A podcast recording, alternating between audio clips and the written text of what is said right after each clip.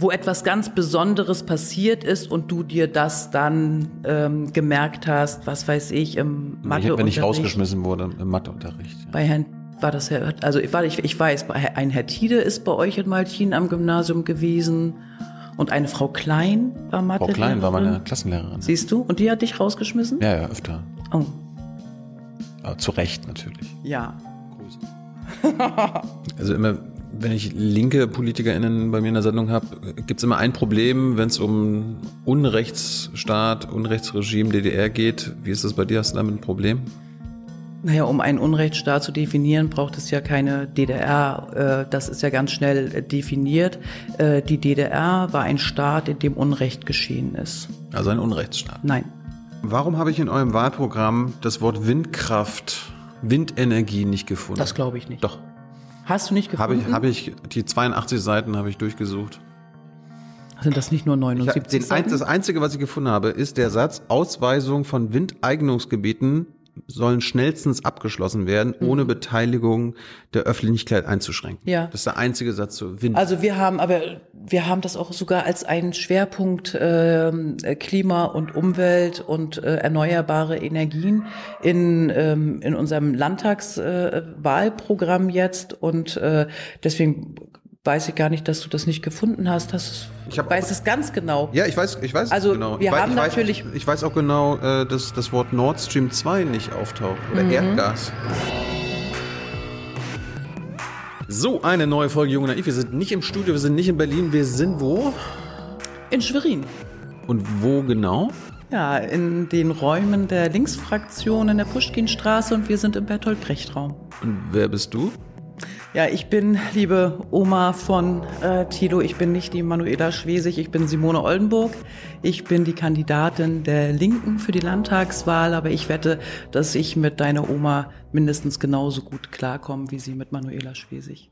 Ja, äh, wir sind im schönsten Bundesland der Welt, in Mecklenburg-Vorpommern. Hier ist ja neben Berlin und der Bundestagswahl auch eine Wahl. Hier herrscht auch Demokratie und hier wird nach fünf oder nach vier Jahren wieder gewählt? Nach fünf Jahren wird gewählt. Und du willst äh, in die Regierung. Du willst Ministerpräsidentin werden? Was willst du werden?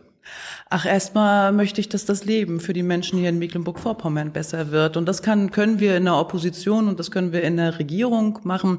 Beides ist möglich. Wir waren die letzten 15 Jahre in der Opposition und konnten ja trotzdem ein bisschen das Land sozialer gestalten. Also es geht darum, von, also für die Menschen in Mecklenburg-Vorpommern ein besseres Leben zu bekommen. Das geht nur mit uns Linken und so viel Vertrauen, wie man uns gibt, werden wir sehen, ob wir dann regieren oder in der Opposition weiter sind. Wir wollen, wir wollen herausfinden äh, mit dir und allen anderen Spitzenkandidatinnen in Mecklenburg-Vorpommern, ob man dir vertrauen kann, ob du glaubwürdige äh, Politik machst, so wie alle anderen. Und äh, du hast vielleicht das Glück oder das Pech, jetzt die erste in unserer Reihe zu sein. Manuela Schwesig kommt auch, Leute, keine Sorge. Äh, was das mit meiner Oma zu tun hat, werden wir dann mit Manu selbst besprechen. Simone, äh, willst du jetzt Ministerpräsident werden oder einfach nur in die Regierung kommen? Was war jetzt der Plan? Habe ich nicht Nein, verstanden. wir sind ja, also ich möchte keine. Willst du Manuela Schwesig ablösen? Nein, ich möchte keine Ministerpräsidentin ähm, werden. Zur Ablösung von Manuela Schwesig steht die CDU in den ähm, Startlöchern. Ob das gelingt, bezweifle ich. Aber wir möchten natürlich eine Politik machen für Mecklenburg-Vorpommern und wir sind natürlich auch nicht abgeneigt zu regieren. Aber Ministerpräsidentin, m -m, weit, weit gefehlt. Warum? Nein, weil wir. Du könntest ja die Mehrheit bekommen, oder? Ja, wir sind aber realistisch. Wir haben vor fünf Jahren einen ziemlichen Tiefpunkt gehabt bei uns äh, in den Werten und waren dort bei 13 Prozent, sind von 18 Prozent auf 13 Prozent gesunken und haben jetzt auch uns dann erst einmal die ersten Jahre finden müssen, neu aufstellen müssen und ähm, kommen jetzt so zu den 15 Prozent und das ist aber mühsam, mühsam erarbeitet und ist aber eine solide Basis für eine Veränderung in Mecklenburg-Vorpommern. Bist du Parteichefin? Nein, ich bin die Fraktionschefin, ich bin nicht die Parteichefin. Warum nicht? Ja, weil ähm, da zwei, eine, wir haben eine Doppelspitze und die machen das gut. Und äh, da denke ich, da sollten das auch dann Wenke und Thorsten weitermachen. Und ich bin die Fraktionschefin äh, von in, in den letzten fünf Jahren gewesen von der Linksfraktion. Ja, das war ein sehr anstrengender, aber auch ein sehr guter Job. Warum ist Wenke und Thorsten nicht äh, Spitzenkandidat oder Spitzenkandidatin und du? Ja, weil wir das einfach nicht miteinander gekoppelt haben, ähm, weil ich dann aufgestellt worden bin äh, von der Gesamtmitgliederversammlung und äh, eine Basisabstimmung die, gemacht. Ganz genau und die beiden auch gar nicht für den Platz äh, kandidiert haben. Also ich wurde auf den ersten Listenplatz vorgeschlagen und bin gewählt worden. Hattest du eine Konkurrenz? Nein. Du bist konkurrenzlos Spitzenkandidatin bin geworden. konkurrenzlos Spitzenkandidatin geworden. Weil du so gut bist oder weil sich kein anderer gefunden hat, der, der gegen dich antritt? Nein, ich denke, dass wir in den letzten, ich bin seit zehn Jahren im Landtag äh, und äh, war fünf Jahre die bildungspolitische Sprecherin und die stellvertretende Fraktionsvorsitzende und bin jetzt seit fünf Jahren die Fraktionsvorsitzende und weiterhin bildungspolitische Sprecherin der Fraktion, was ich auch sehr, sehr gerne mache. Und ähm, damit haben wir gute Erfolge erzielt mit der Bildungspolitik der Linken und deswegen hat man mich vorgeschlagen, Spitzenkandidatin zu werden. Hey Leute, Thilo hier. Unsere naive Arbeit in der Bundespressekonferenz und unsere wöchentlichen Interviews, die sind nur möglich, weil ihr uns finanziell unterstützt. Und damit das so bleibt, bitten wir euch, uns entweder per Banküberweisung oder PayPal zu unterstützen. Weitere Infos findet ihr in der Podcast-Beschreibung. Danke dafür. Bevor wir zu der linken Politik und euren Vorstellungen kommen für das Land, äh, kommen wir mal zu dir. Bist du, kommst du aus Mecklenburg? Ja, ich glaube, das hört man auch. Ne? Ich komme aus Mecklenburg-Vorpommern, ich bin in Wismar geboren worden. Ich bin nur. Noch in der äh, DDR-Zeit, oder? Na, gerade so Jahr 1969 bin ich geboren worden in Wismar und gerade so, dann hast du aber noch bin, 21 Jahre erlebt. Oder? Bin in Wismar dann zur Schule gegangen, habe eine wunderbare Kindheit und Jugend verbracht und bin zum Studium nach Leipzig gegangen. Nee, nicht so schnell. Was der, was der an der Schule, so FDJ und alles? Ja, natürlich. FDJ, also Thielmann Pionier, mhm. Jung Pionier, mhm. FDJ. Dann das alles. Waren deine Eltern so überzeugte Sozialisten oder Regimeanhänger? Wie, hast du das, wie, wie bist du aufgewachsen? Wurdest ja. du geschult zu Hause? Nein, ich bin, ich bin sehr, ich, also ich habe eine sehr schöne Familie und eine sehr schöne Kindheit gehabt. Meine Großeltern waren Verfolgte des Naziregimes und Widerstandskämpfer und so bin ich groß geworden. Das ist auch mein Weg in die Linke. Also äh, mein Opa, den ich nie kennengelernt habe, der war der Vorsitzende der KPD in ähm, Nordwestmecklenburg, in dem Raum, wo wir leben, hat dann auch die SED mitgegründet, war dann der Vorsitzende. Und äh, meine Oma und er Mein Opa war SED-Vorsitzender. Mhm. Also noch vor Honecker, oder was? Nein, nur bei uns im Raum, so. also in, in der Region. Mhm. Ne? Honecker. Ja, auch vor Honecker, aber. Ne? Und ja, und ähm, ja, so bin ich aufgewachsen in diesem, äh, das mit dem Wissen eben auch, dass äh, meine Großeltern, meine Oma habe ich kennengelernt und war auch, also die ist 1987 gestorben, ähm, habe da mit ihr eine sehr schöne Kindheit verbracht, weil sie auch immer für uns da war. Und die haben eben jedes Flugblatt, was äh, zur Zeit des äh, Faschismus in Wismar und Umgebung gedruckt worden ist, haben meine Großeltern gedruckt. Und ähm, ja, mit diesem Wissen ähm, mit diesem Kampf, den sie erlebt haben und mit den Erzählungen, mit denen bin ich groß geworden und das hat mich natürlich geprägt. Also man musste jetzt nicht irgendwo einwirken, sondern es war einfach das gemeinsame Leben und die gemeinsamen Gespräche, die für mich dann den Weg gezeigt mhm. haben. Deine Familie kam aus der äh, Zeit des äh, NS-Widerstands, waren sie auch Widerstandskämpfer im SED-Regime in der DDR? Meine Großeltern. Ja, oder deine Eltern oder deine nein, Familie? Nein, also ähm, wir. Da waren Sie Anhänger des Regimes? Ja. Also meine, meine Oma ähm, war sehr kritisch, ähm, weil sie ja nun auch genau wusste, ähm, was sie wollten und was sie nicht wollten. Und sie war mit einigem wirklich nicht einverstanden, obwohl sie eine ganz überzeugte Genossin war. Aber genau ihre Ehrlichkeit und ähm, hat mich überzeugt, ähm, hat mich ja, hat mich wirklich geprägt. Ne, also das, äh, es gibt ja Gründe, warum ich in die Linke eingetreten bin und das ist eben die Friedenspartei und das ist der Antifaschismus. Also das ist etwas, was für mich ganz äh, wichtig ist bis heute und was dominierend ist. Aber bist du auch in die SED eingetreten schon? Nein. Warum nicht? Ähm, ich bin ich bin erst Mitglied der PDS geworden. Warum? Ich meine, du warst ja alt genug, als du auch in die SED eintreten können. Ja, aber also das war für mich etwas, ähm, was ich zu dem Zeitpunkt nicht wollte.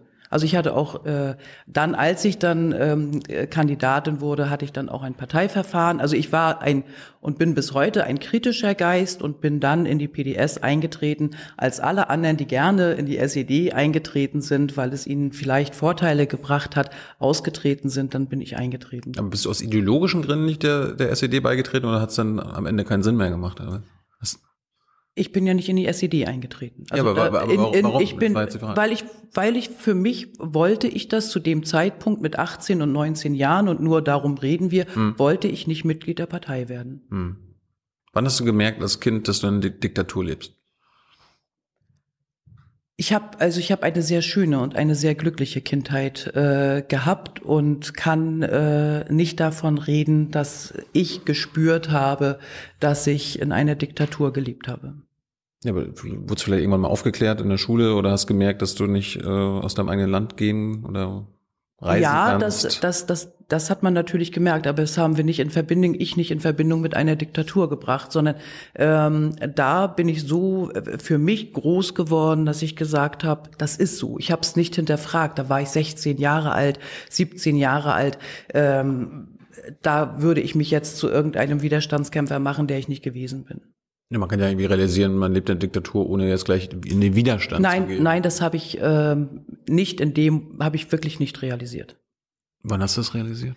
Äh, während des Studiums. Ah, ja. Und äh, da, wenn du dann aus, aus der kleinen Welt, äh, aus der geborgenen Welt hinausgehst in die, in die etwas größere, äh, dann wirst du damit konfrontiert und dann kannst du das auch einschätzen. Und da war es dann ähm, für, für mich klar, und deswegen ist es auch ganz wichtig, dass wir als Partei immer wieder die Aufarbeitung, ne, dass die nicht abgeschlossen ist, sondern dass wir, glaube ich, die Partei sind, die am meisten sich mit ihrer Vergangenheit beschäftigt.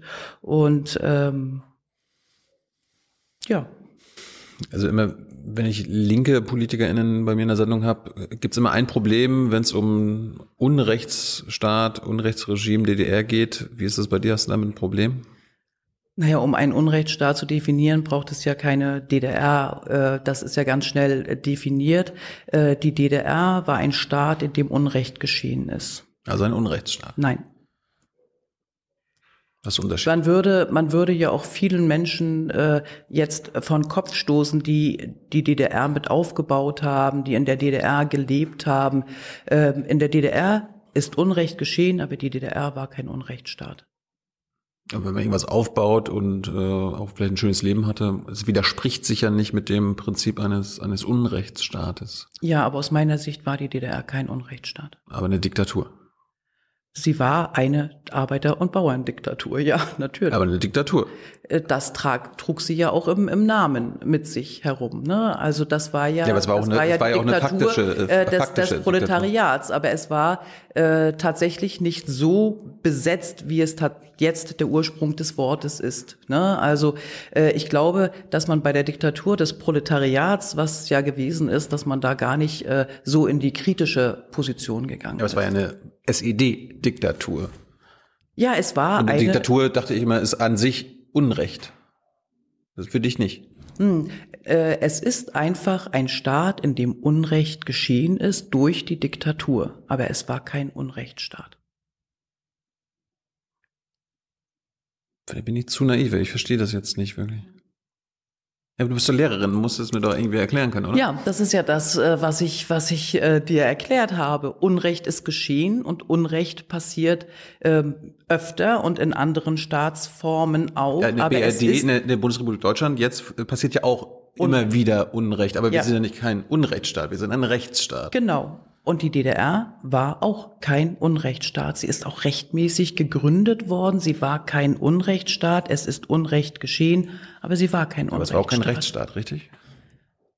Die DDR ist rechtmäßig gegründet. War es ein Rechtsstaat? Aus Sicht vieler war es ein Rechtsstaat. Aus Sicht von dir? War es ein Staat, in dem Unrecht geschehen ist, aber kein Unrechtsstaat. Und auch kein Rechtsstaat. Warum, warum, warum, warum bist du jetzt so unklar? Wundert mich jetzt. Ich bin, ich bin nicht unklar. Doch. Ich kann, aber was willst du hören?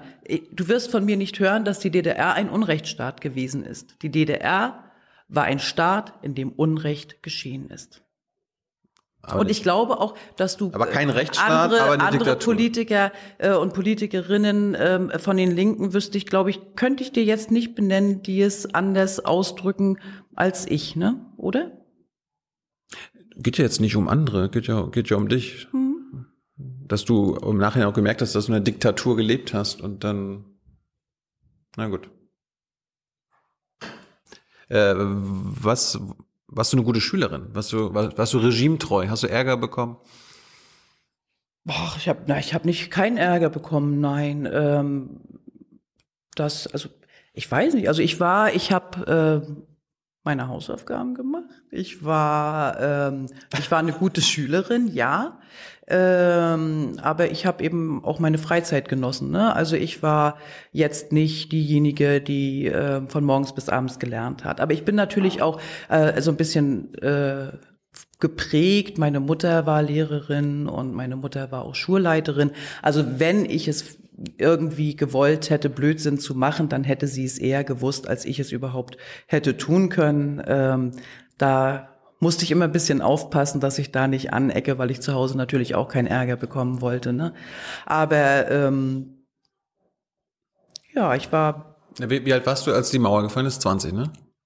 na, wenn ich 1920. 1969 geboren äh, äh, bin, dann war ich da 20 Warst Jahre du mit alt. auf der Straße und hast dieses Regime zu Fall gebracht? Ähm, ich habe in Leipzig in der Zeit studiert und in Leipzig hat ja ähm, Montagsdemos? Ja. genau waren ja die Montagsdemos und das ist ja eben auch etwas, dass wir dann nachher kein ähm, keine Vorlesungen mehr hatten am Montag, weil wir dann so um zehn irgendwie Feierabend gemacht haben und äh, damit wir das Internat oder die Wohnung erreichen konnten, weil dann nachher ja gar nichts mehr ging ähm, in, in Leipzig. Wir waren mit äh, bei den Demonstrationen.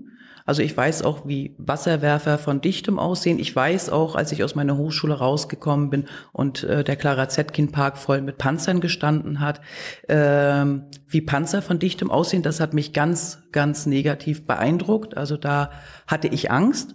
Und natürlich auch im, im Wohnheim äh, war es auch nicht einfach, weil ja auch bei den Montagsdemonstrationen gab es ja auch Ausschreitungen und die sind dann auch schon zu den Internaten der Studierenden und ähm, ja, also das war Aber du warst Teil der Demos. ja, Du hast gegen die Ja, SED-Diktatur haben- also- demonstriert. ja, Warum? Weil wir, also weil ich äh, für mich gemerkt habe, ähm, wo die Grenzen dieses Systems sind und dass äh, eben Unrecht geschah. In Leipzig wurden ja auch die ersten Dem Demonstranten wurden ja wirklich weggesperrt, wurden in Schweineställe gesperrt und wir hatten ja auch Professoren und äh, andere Hochschullehrer, die mitdemonstriert haben und die dann auch dann tatsächlich da für die Wahrheit gesorgt haben und mit uns darüber geredet haben. Und äh, es wusste man ja schon Jahre vorher, dass das System gebröckelt hat und wie es denn ähm, natürlich äh, zusammengehalten worden ist. Und das alles ergibt ja irgendwann ein Puzzleteil zum nächsten Puzzleteil, ergibt es ja dann ein Ganzes. Und selbstverständlich haben wir, also für mich war es selbstverständlich, ähm, dass ich mit demonstriert habe. Mhm. So, dann habt ihr das Regime zu Fall gebracht, was auch dafür, dass es eine Wiedervereinigung gab.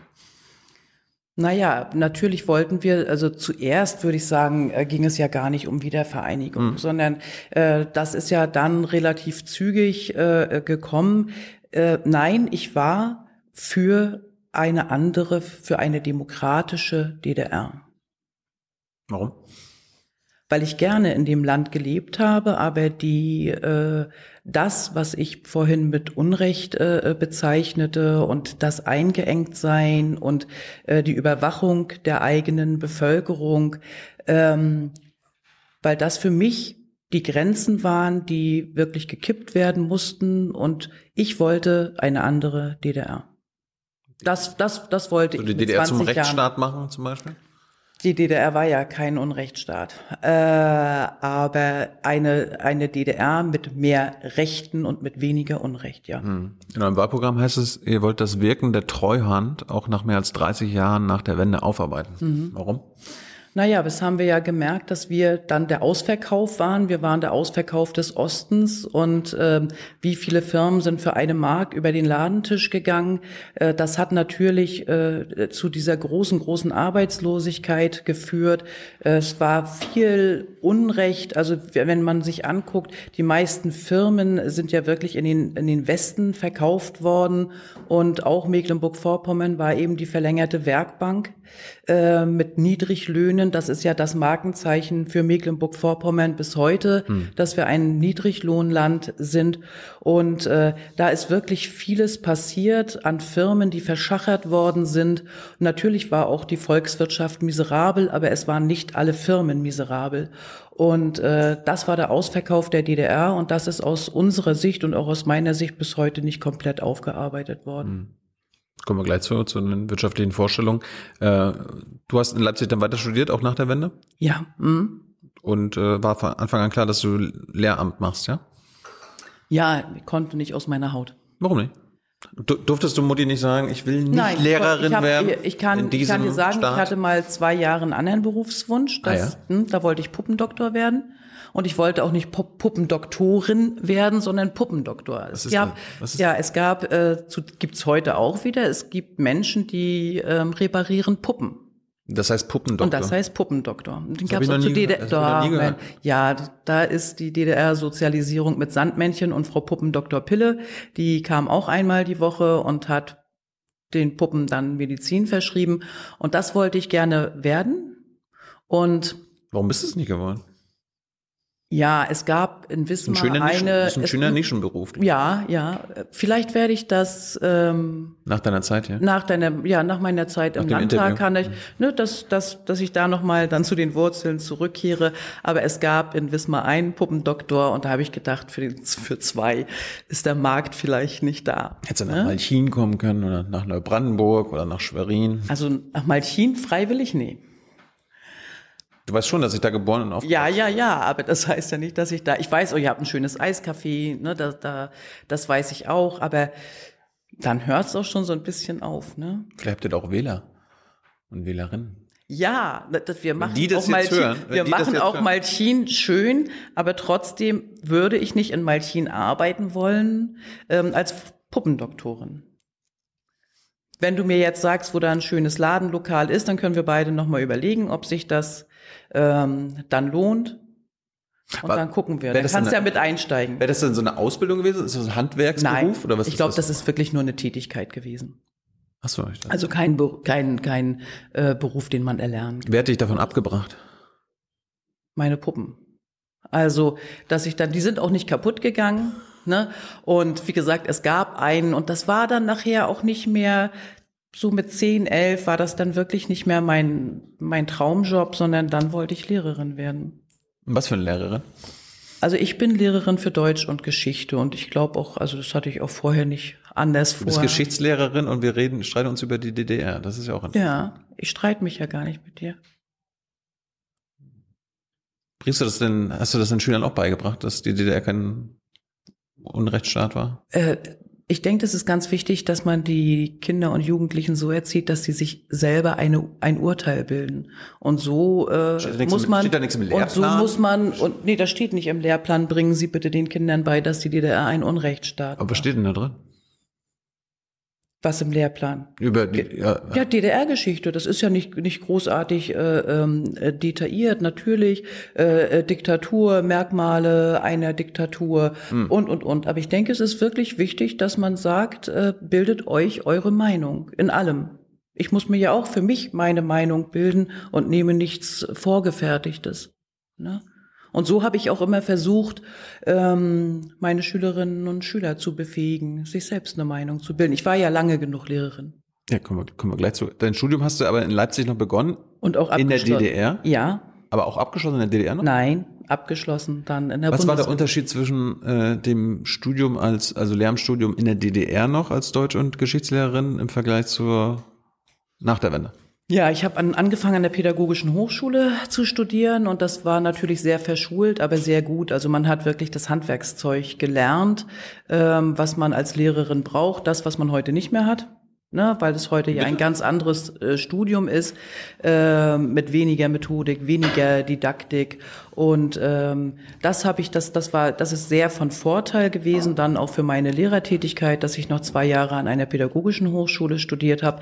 Dann ist diese pädagogische Hochschule aufgegangen ähm, an die Universität. Da habe ich dann die restlichen Jahre ähm, studiert Mhm. und dann Also so eine Diplomarbeit gemacht? Ja, das nannte sich dann Staatsexamen. Also man macht, man schreibt eine Staatsexamensarbeit fürs erste Staatsexamen. Worüber hast du geschrieben? Über Gruftis, Punks und Skins, informelle Gruppen in der DDR. Aha. Was gab's da zu berichten? Ja, wir hatten ja eine, eine informelle, eine informelle Gruppe und ähm, über eben äh, Skins, äh, Punks und Gruftis waren äh, dort sehr äh, stark. Die hießen wirklich Die Grufti? hießen Gruftis. Hm? Okay. Und ja, und dann habe ich darüber geschrieben, weil mich das äh, immer schon fasziniert hat. Warst du selber eine? Nein, aber ich bin also äh, ich bin ja nicht nicht äh, irgendwo verknöchert und dass ich sage, das interessiert mich nicht, sondern das gehört ja auch zu meinem Leben dazu, dass man sich mit diesen Gruppen, die zu DDR-Zeiten Randgruppen genannt worden sind, äh, beschäftigt. Und da habe ich meine erste Staatsexamensarbeit geschrieben. Hm. Aber wie hast du Und bin dann auch noch rumgereist, so, weil da hatte sich noch keiner irgendwo mit beschäftigt und ähm, ja, da konnte ich ein bisschen aufklären. Hast du dich mit denen auseinandergesetzt? Ja, auch. Hm? Und das war, das war eine sehr schöne, interessante Zeit. Erzähl mal. Was hast du über die gelernt, was du äh, vornherein nicht wusstest? die Naja, also es und die Punks und die Skins. ähm, äh, es, es sind ja einfach ihre Lebenseinstellungen. Das war ja nur ein Teil, war ja nur regimekritisch oder so. Ne? Zumal ich ja, äh, das war ja dann ging es ja nahtlos über in die in die Bundesregierung. Aber ihre Sicht auf das Leben und ihre Sicht auf Strukturen und ihre Sicht, dass sie sich absetzen möchten, ist ja bis heute so, dass man einmalig sein möchte und dass man ausbrechen möchte aus aus äh, ein, ein System vielleicht auch sprengen möchte. Und ähm, das habe ich gelernt und ich bin auch sehr gut mit ihnen klargekommen. Mhm. Waren das meistens Männer oder meistens Frauen? Nein, das war durch, also das war gemischt. Da kann ich nicht sagen, ob es mehr Männer oder mehr waren. Also bei den bei den Gruftis waren es mehr Frauen. Das das war so. Hm? Hattest du auch mal so eine Zeit, wo du irgendwo in ein, ein Teil einer Randgruppe warst? Nein, nein. Jetzt Ich hatte link, als keine Linke, Zeit als. Linke jetzt vielleicht. Ne? Ja, ich bin ja keine Randgruppe, ich bin ja mitten im Leben und die Linke ist ja eine, eine Partei, die man einfach wählen muss, weil sie wunderbare Inhalte hat. Aber jetzt immer, äh, kennst du dich denn mit den heutigen Lehramtsstudenten und Ja. den Lehramtsstudien aus? Weil du fand ich gerade interessant. Du meintest früher, du hast Methodik und Didaktik noch mitbekommen. Warum? Mhm. Ja, heute ist was, dem- was, was heißt erstens? Was heißt das? Also für unsere jungen Zuschauerinnen Mhm. und äh, warum wird das heute nicht mehr? Ja, gelehrt? heute ist es anders. Das nannte sich ja dann der Bologna-Prozess. Das heißt, alle studieren irgendwo so ziemlich das Gleiche. Also wenn du äh, Mathematiker wirst, dann hast du das gleiche Studium wie ein Studierender, der Lehramt Mathe macht.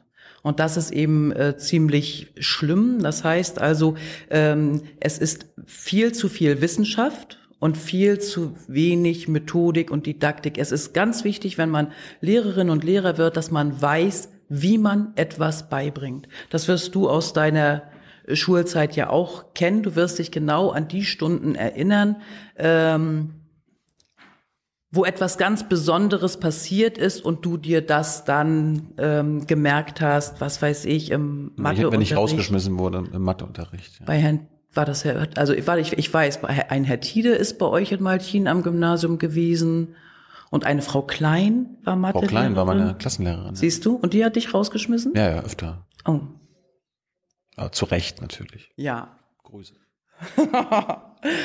Und äh, ja, also das, ähm, Also die man dieses dieses Wie, ne, dass du dass du nicht das Wissen nur hast, sondern dass du in der Lage bist als Lehrerin das Wissen an deine Schüler weiterzugeben mit besonderen Methoden, mit einer besonderen Art. Das macht das Lehrersein aus.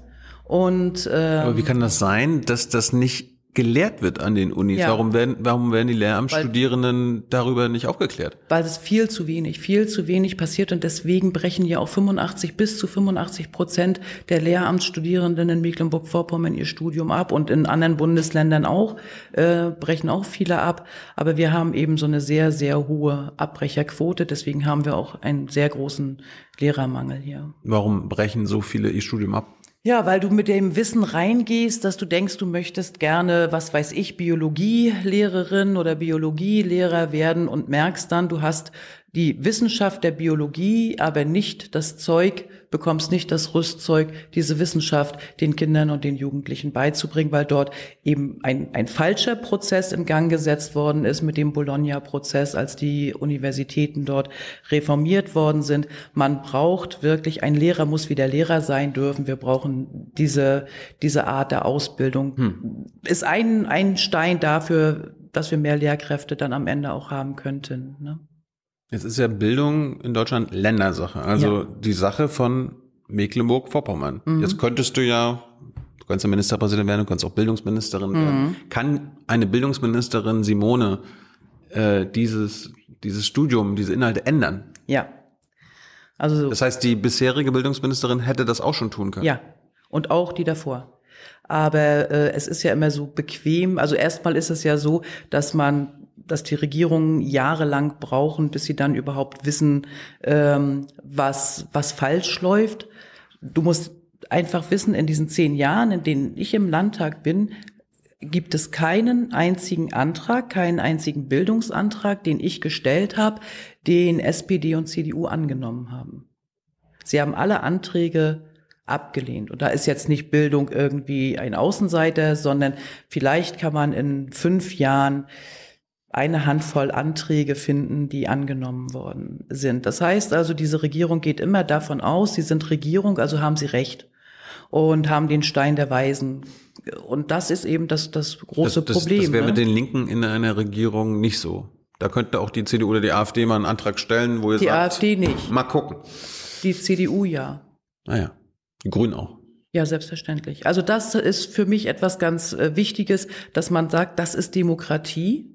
Das gehört dazu, dass man gemeinsam nach Lösungen sucht und nicht eben aus der Koalition heraus, also aus der Position, aus der Funktion, in der man steht, sagt, ich habe Recht. Und das ist, glaube ich, auch der Ursprung dessen, um warum, warum, es, warum es so schief läuft. Und ich glaube, das ist so, ähm, je dichter du an zu Hause bist, machst du eine andere Politik je weiter weg du von zu Hause bist, bist du nicht mehr zu greifen und dann ähm, wird man vielleicht auch waghalsig. Wenn ich in meiner, ich bin stellvertretende Bürgermeisterin der Metropolregion Gegelow, ähm, wenn ich dort eine Politik machen würde, die nicht für meine Nachbarn und für meine Freunde, Bekannten wären keine, die sie nicht verstehen würden, dann würden sie aber mit mir hart ins Gericht gehen. Und ähm, deswegen ist man sich in der Kommunalpolitik ist man immer ganz dicht bei den Menschen, weil es deine Nachbarn sind. Je weiter du weggehst, Bund, Land, ähm, desto weniger bist du zu greifen. Da kannst du immer so in die Anonymität äh, tauchen. Und deswegen glaube ich, ist das ein großer Grund dafür, warum wir auch schlechte Politik haben. Aber wenn die AfD-Fraktion im nächsten in der nächsten Legislaturperiode sagt, wir brauchen hier Methodiken, Didaktik im Lehramtsstudium, dann sagst du. Die können immer gerne, das, die können unseren Anträgen gerne zustimmen, aber du musst, für mich ist immer ganz wichtig, dass man weiß, wo ist das Motiv eines Antrages.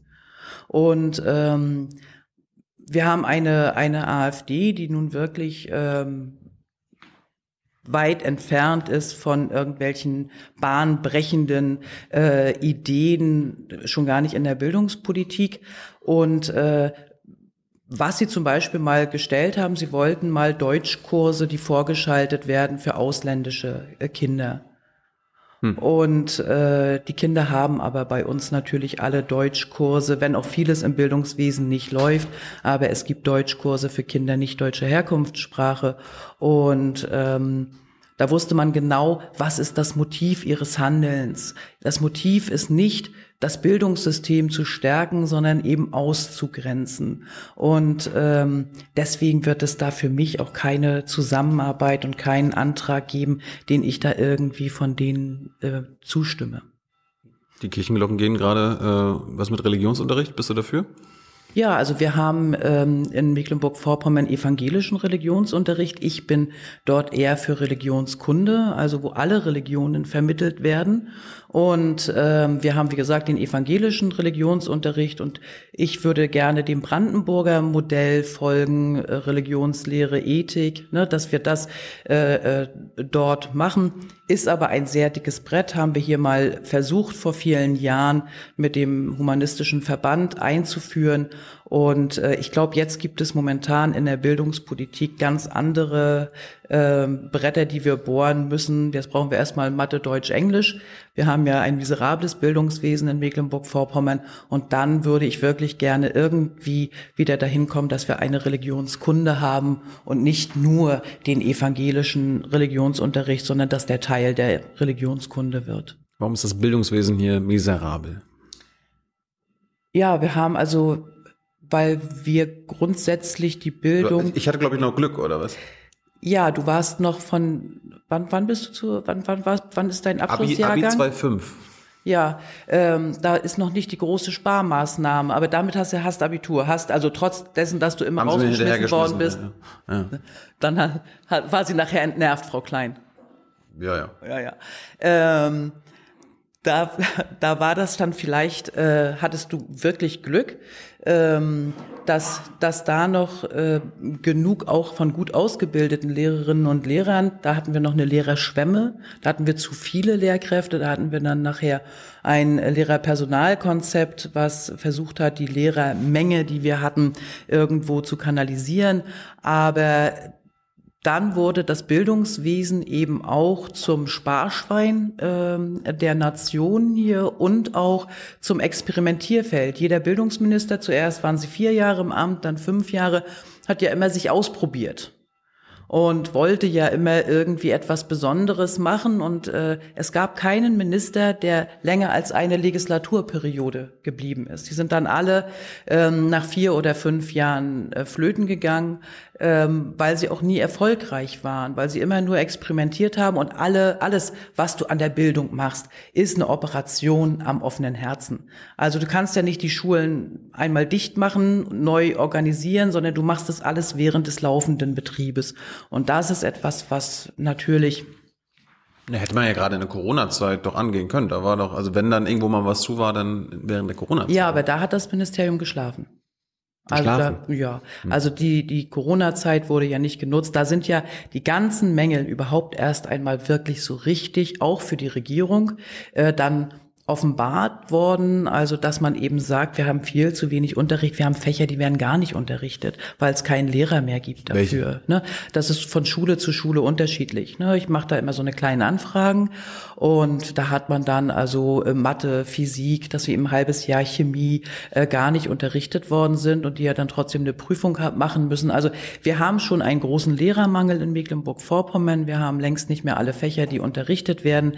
Wir haben enorm viel Ausfall. Eine Viertelmillion ähm, Stunden fallen gänzlich aus. Da hast du auch keine Vertretung. Und ähm, ja, das ist immer auf Kante genäht worden und jetzt äh, ist es einfach so, dass es alles viel zu wenig ist, was es an den Schulen gibt. Gibt's überflüssige Fächer? Nein. Gibt's Fächer, die dir fehlen? Also wenn du äh, jetzt Bildungsministerin zum Beispiel wärst, würdest du ein Fach einführen wollen. Was fehlt? Nein, ich würde Fächer umstrukturieren. Ich mag diese Ein-Stunden-Fächer nicht. Ne? Also, dass man einmal in der Woche eine Stunde Geschichte hat oder eine Stunde Geografie. Ich finde das immer zu wenig. Das würde ich, das würde ich ähm, dann eben in zwei Stunden Fächern äh, machen, damit auch überhaupt das Wissen vermittelt wird. Ich ne? hatte, ich bin ja auch neben meiner Zeit hier in MV auch in Texas zur Schule gegangen. Da hatte ich jeden Tag dasselbe. Ich hatte vier Fächer ein halbes Jahr lang und jeden Tag dasselbe Fach. Das kann, das kann Vorteile haben. Und dann das halbe Jahr danach ganz, was ganz anderes. Und zwar ähm, dieser ständige Wechsel ist ja, glaube ich, auch eine große Anstrengung fürs Gehirn. Ne? Und ähm, wenn man wenn man das hintereinander hat, das ist dann, das nennt sich im Unterricht Phase 5 Festigung. Äh, das ist dann Festigung, Festigung, Festigung. Du kannst dich auf Sachen konzentrieren. Ähm, Ist ne- ja ist ist eine Möglichkeit, aber kann Montag auch bis dazu, Freitag jeden Tag erste Stunde Geschichte, jeden Tag zweite Stunde Mathe. Aber kann das auch dazu führen, das kannst du ja dann beantworten, ob man da müde wird, ob das einem vielleicht auch langweilig wird? Also ich würde jetzt aus der Sicht heraus sagen, dass Vorteile überwiegen. Ja. Ne? Würde ich für das Jahr auch sagen. Aber kann natürlich auch in der Schule gelegen haben. Aber ich Aber ich fand's interessant. Ja, und was macht man dann aber, wenn ein Lehrer dann krank wird? Ja, dann kam ein Ersatzlehrer. Ah, das haben wir in Mecklenburg-Vorpommern nicht. Habt ihr auch nicht? Nee. Ja, Du hast aber, du hast aber gesagt vorhin, es gab äh, in meiner Zeit noch zu viele Lehrer. Kann es Ja. wirklich zu viele Lehrer Ja. geben in, in einem Also- Bundesland? normalerweise nicht, aber ähm, wir hatten mehr Lehrerinnen und Lehrer als beschäftigt werden konnten und auch da kann man auch nicht sagen, da ist eingespart worden oder so, das war da wirklich nicht, ähm, sondern wir haben ja einen enormen Rückgang der Schülerzahlen gehabt nach der Wende. Ne? Da war ja die Zeit der Unsicherheit, da hat man ja dann äh, weniger Kinder bekommen. Da haben wir den Geburtenknick und das ist, ist ja ein Drittel der Schülerinnen und Schüler. Äh, also an den Berufsschulen hat man wirklich ist von 90.000 auf 30.000 gegangen in den letzten äh, Jahren und bei einer allgemeinbildenden haben wir jetzt äh, 140.000 äh, Schüler und hatten mal das Doppelte. Und dann hast du natürlich die Anzahl von Lehrerinnen und Lehrern, äh, die damals zu viel waren. Das hätte man aber wirklich anders machen können, war aber für von allen Gewerkschaften getragen, dieses Lehrerpersonalkonzept. Und ähm, dass Lehrer eben nicht in die Arbeitslosigkeit gegangen sind, das hat man schon versucht, sondern entweder Abfindungen, wenn die sich dann anderweitig orientiert haben oder ähm, Und jetzt brauchen wir die alle. Jetzt, wir haben sie, ja ganz genau. Also diejenigen, die äh, sind natürlich jetzt dann schon in Rente, ne? aber ähm, wir, wir haben einen großen Lehrermangel, ja. Die brauchen wir jetzt und ähm, die wir damals nicht beschäftigt haben. Mhm. Du hast gerade von Erfolg gesprochen. Wie würdest du denn, wenn du Bildungspolitik hier bestimmen könntest, Erfolg definieren für dich oder für deine, für deine Regierung? Wenn es wirklich ähm, gelingt, dass ähm, wir weniger Schulabbrecher haben, du meinst jetzt im Bereich der Bildung? Ja.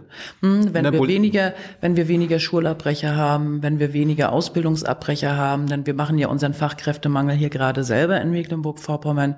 Und äh, das ist alles ganz wichtig, wenn wir jetzt versuchen würden, ähm, durch mehr Unterricht, durch eine längere Schulzeit, durch eine Verlängerung der Berufsschulpflicht, ähm, die Zahl der Abbrecher zu reduzieren. Damit haben wir mehr Fachkräfte, damit haben wir auch Geld, mehr Geld im System, ähm, was wir dann wieder in die Bildung zum Beispiel in den Anfang investieren könnten.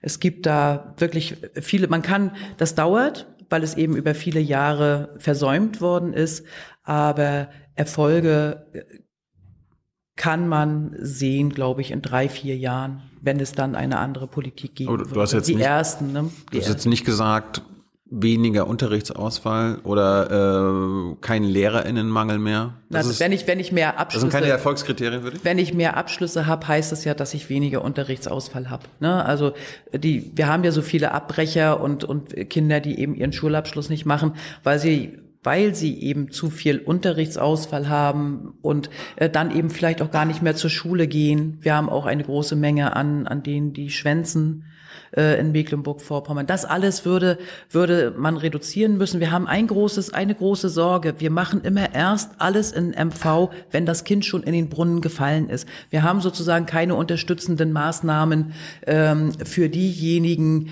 die äh, vom Weg abkommen, die jetzt zum Beispiel irgendwo ein schulaversives Verhalten haben. Das muss alles äh, gemacht werden. Da müssen Unterstützungssysteme aufgebaut werden. Und äh, wenn wir dann auch, also wir möchten ja, das haben wir uns als Ziel gesetzt, in den kommenden fünf Jahren 1000 Lehrkräfte mehr zusätzlich an die Schulen holen. Ähm, Die kommen woher? die bilden wir aus. Und wie? Ja, da haben wir ein System ähm, entwickelt. Also ich würde, wir haben ja Seiteneinsteigerinnen und Seiteneinsteiger, die brauchen wir auch, weil eben so viele das Studium noch abbrechen. Man muss zuerst das Studium reformieren äh, an den beiden Universitäten in Rostock und in äh, Greifswald.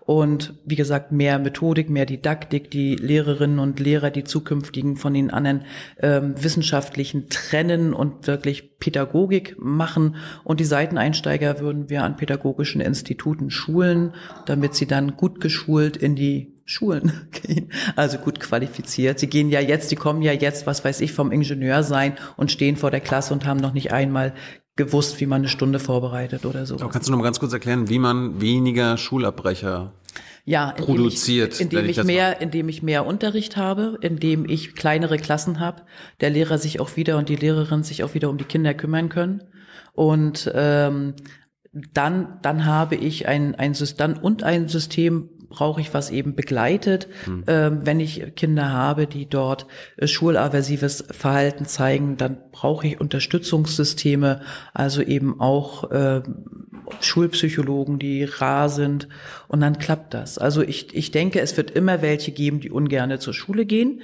Es wird auch immer Kinder und Jugendliche geben, die keinen Schulabschluss bekommen, aber wir können wirklich hm. Vieles unternehmen, damit es weniger wird. Wie viele Schulabbrecher haben wir denn so in MV? Ja, also äh, man kann davon ausgehen, dass wir so äh, 1500 äh, Schulabbrecher haben. Also wir haben die höchste Von Zahl, wie viel? die höchste Zahl in äh, bundesweit. Ne? Also wir sind bei neun bis zehn Prozent äh, eines äh, Abschlussjahrganges, der dann sozusagen die Schule, nicht jeder Zehnte kann man sagen, aus dem Abschlussjahrgang schafft keinen Schulabschluss.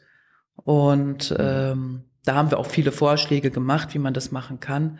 Äh, naja, wir haben, also wir haben einen ganzen Sack voll Möglichkeiten, die wir anwenden können. Könnt ihr auch mal sagen, hier, ihr kriegt einen Abschluss hinterhergeschmissen, dann ist das ja kein Abbrecher. Ja, aber was hast du denn davon? Dann bricht da ja die, die Lehre als nächstes ab. Ne? Und äh, ich denke auch, dass jeder Abschluss erreicht werden muss und dafür muss was getan werden. Und ähm, ein Schulabschluss muss sich auch verdient werden. Ne? Und kannst nicht hinterher schmeißen. Das Hast du ja auch nicht. Oh, ach doch, du hast gesagt, den haben sie dir hinterhergeschmissen. Nein, nein. nein.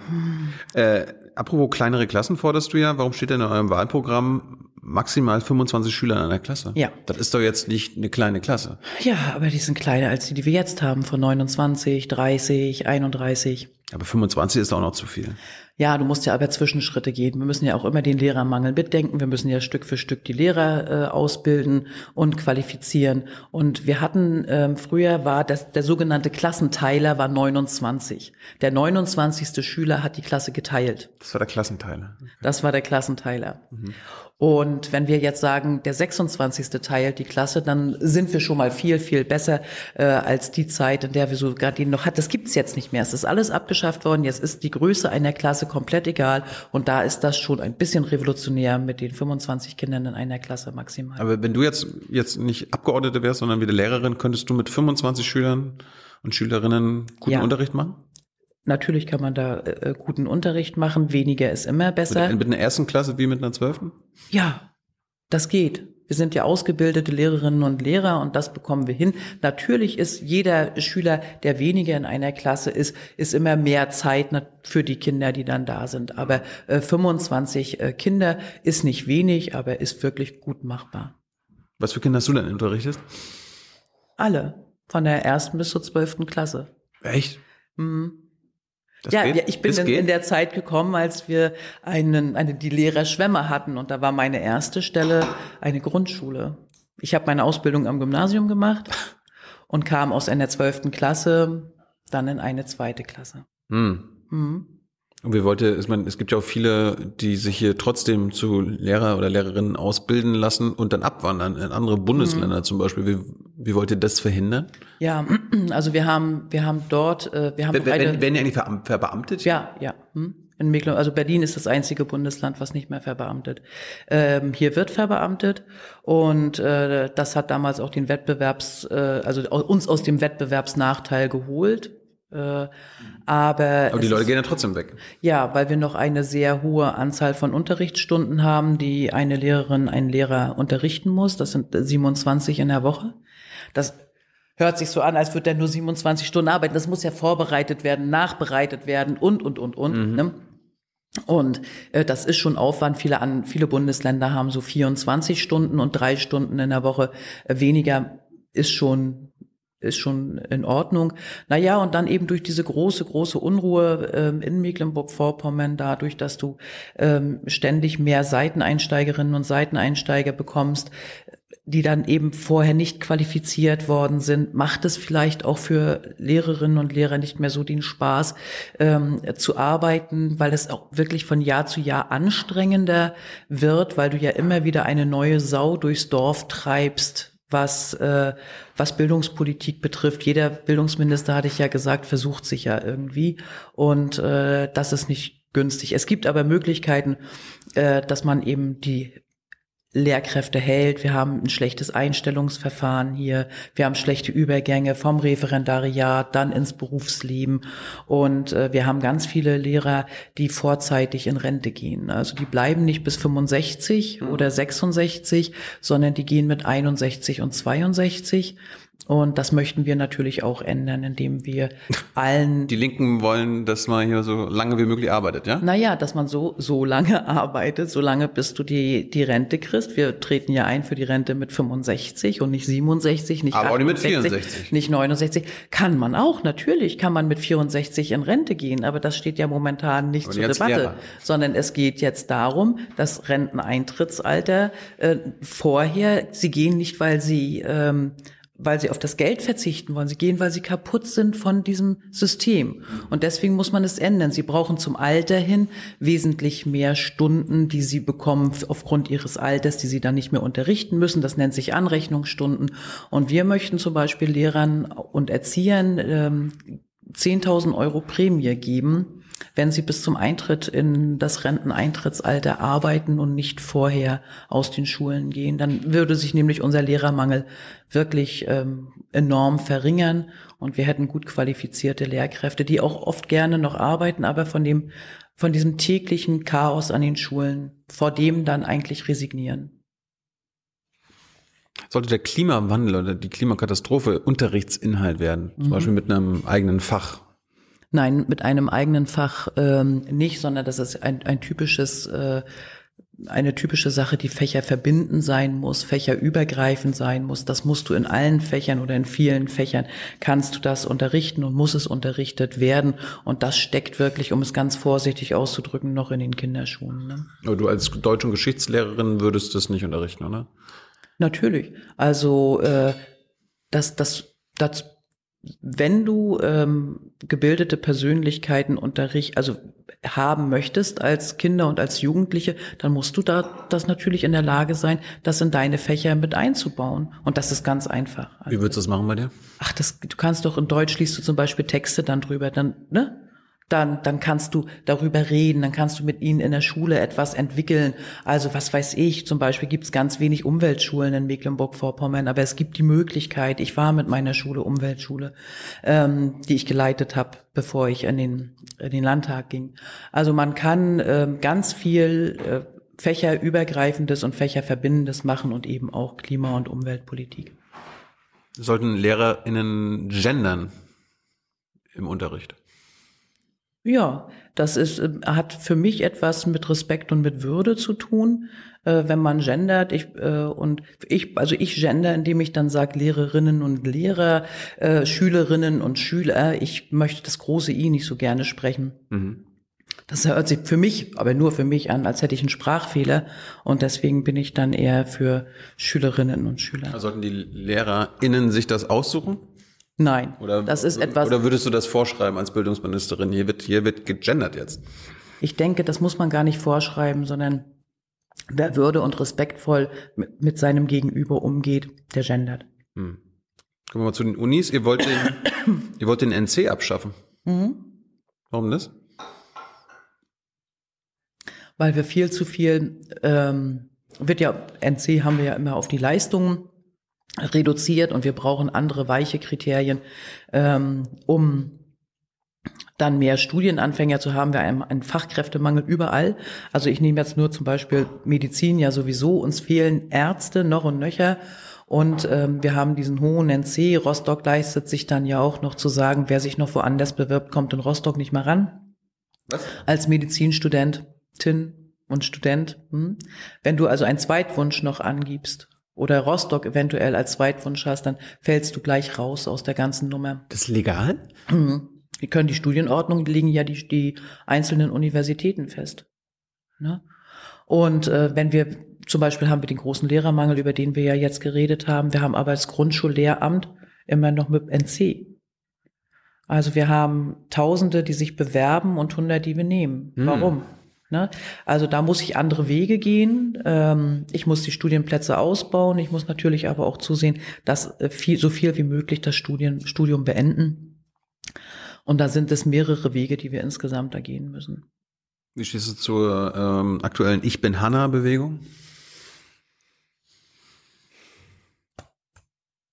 Erzähl mir was. Irgendwie, das irgendwie geht an allen PolitikerInnen, glaube ich, gerade vorbei. Also das ist eine große Bewegung von AkademikerInnen äh, in ganz Deutschland, die sich über das über ihre prekären Verhältnisse äh, beschweren, dass sie immer quasi ihre befristeten Stellen nur ähm, verlängert bekommen, immer befristet auf ein paar Jahre. Ja, ohne dass ich weiß, dass es Ich bin Hanna-Bewegung heißt, weiß ich sehr wohl, dass. Also Hashtag Ich bin Hanna auf, hm? auf, auf Twitter. Ähm, dass es, die stecken halt in prekären Verhältnissen. Ich weiß, ich weiß, ich weiß, äh, dass wir auf Drittmittel angewiesen sind und äh, dass die eingeworben werden müssen. Und das ist ja eben etwas, und das findest du ja auch bei uns im Wahlprogramm, dass Universitäten so ausgestattet werden müssen, dass alle äh, wissenschaftlichen Mitarbeiterinnen und Mitarbeiter eben äh gut bezahlt werden und nicht in dieser prekären Situation Situation hängen. Wir haben das in Mecklenburg-Vorpommern sehr doll an den beiden Universitäten die prekäre Beschäftigung der wissenschaftlichen Mitarbeiterinnen und Mitarbeiter. Und äh, deswegen sagen wir ja, dass wir mehr Geld in die Universitäten geben müssen, damit wir von der prekären Beschäftigung und auch von dieser befristeten Beschäftigung weggehen können. Das zählt ja auch wieder dann dazu für zu einem guten zu einem guten Studium ähm, gehört das ja ebenfalls. Und äh, da findest du bei uns im Wahlprogramm äh, sehr viel, wie wir die Bildungsausgaben für die Universitäten erhöhen möchten, dass eben diese prekär, diese wirklich, das sind prekäre äh, Anstellungsverhältnisse, äh, die an den Universitäten um sich greifen. Wir haben wesentlich mehr befristet Beschäftigte als alles andere an, an unseren beiden Universitäten. Aber was sind die Ursachen dafür? Die Ursachen sind äh, zu viele Aufgaben für zu wenig Personal. Die Aufgaben wachsen und äh, dann natürlich auch die schlechte finanzielle Ausstattung. Wir haben ja äh, Zielvereinbarungen, die das Land mit den Universitäten verhandelt und das sind dann immer Kompromisse und die Kompromisse gehen immer dahin, dass die wissenschaftlichen Mitarbeiterinnen und Mitarbeiter zu wenig verdienen und man den Universitäten diese große Bürde äh, auflastet, zu sagen, ähm, sorgt für Drittmittel, werbt Drittmittel ein. Ich denke, dass Bildung in wo auch immer nicht äh, davon abhängig sein kann, ob ich irgendwoher zusätzliche Gelder kriege, sondern der Staat, das Land ist dafür zuständig, so auszustatten, dass gelehrt und gelernt werden kann. Aber bist du, bist du eine Gegnerin von Drittmitteln an Unis? Nein, die können zusätzlich, zusätzlich für Projekte eingeworben werden, aber nicht, um wissenschaftliche Mitarbeiter damit irgendwo dann überhaupt zu halten. Ne? Wir brauchen eine wesentlich bessere Ausstattung äh, an den Universitäten und Drittmittel kann man natürlich ähm, einwerben. Das geht gar, aber nicht, um den Grundstock zu finanzieren. Also, du bist ja hier Bildungsexpertin, beschäftige dich mal mit Ich bin Hanna. Das ist, Sehr das ist die Akademikerinnenbewegung gerade in Deutschland. Äh, und ist ja lustig, also in Deutschland sind ja nur die Professoren an den Unis, die werden unbefristet eingestellt, ne? Warum ist das so? Nein, wir haben auch zu wenig Professoren an den, an den Universitäten. Ja, aber die werden, die bekommen un, unbefristete Die Jobs. bekommen, die bekommen zum großen Teil unbefristete äh, Jobs. Ich glaube, das hängt dann auch von, von dieser, ist es eine W2, eine W3, eine W4 äh, Professur ab. Aber es gibt auch äh, Mitarbeiter, die äh, und Mitarbeiterinnen, die unbefristet an den Universitäten sind. Also nur mhm. die Professoren äh, sind nicht unbefristet. Gut, kommen wir zurück zu dir. Du äh, hast dann dein Studium erfolgreich abgeschlossen? Ja, mir haben sie auch den Abschluss nicht hinterhergeworfen. Habe ich wirklich erkämpft. Und konntest du denn aussuchen, an welche Schule du kommst?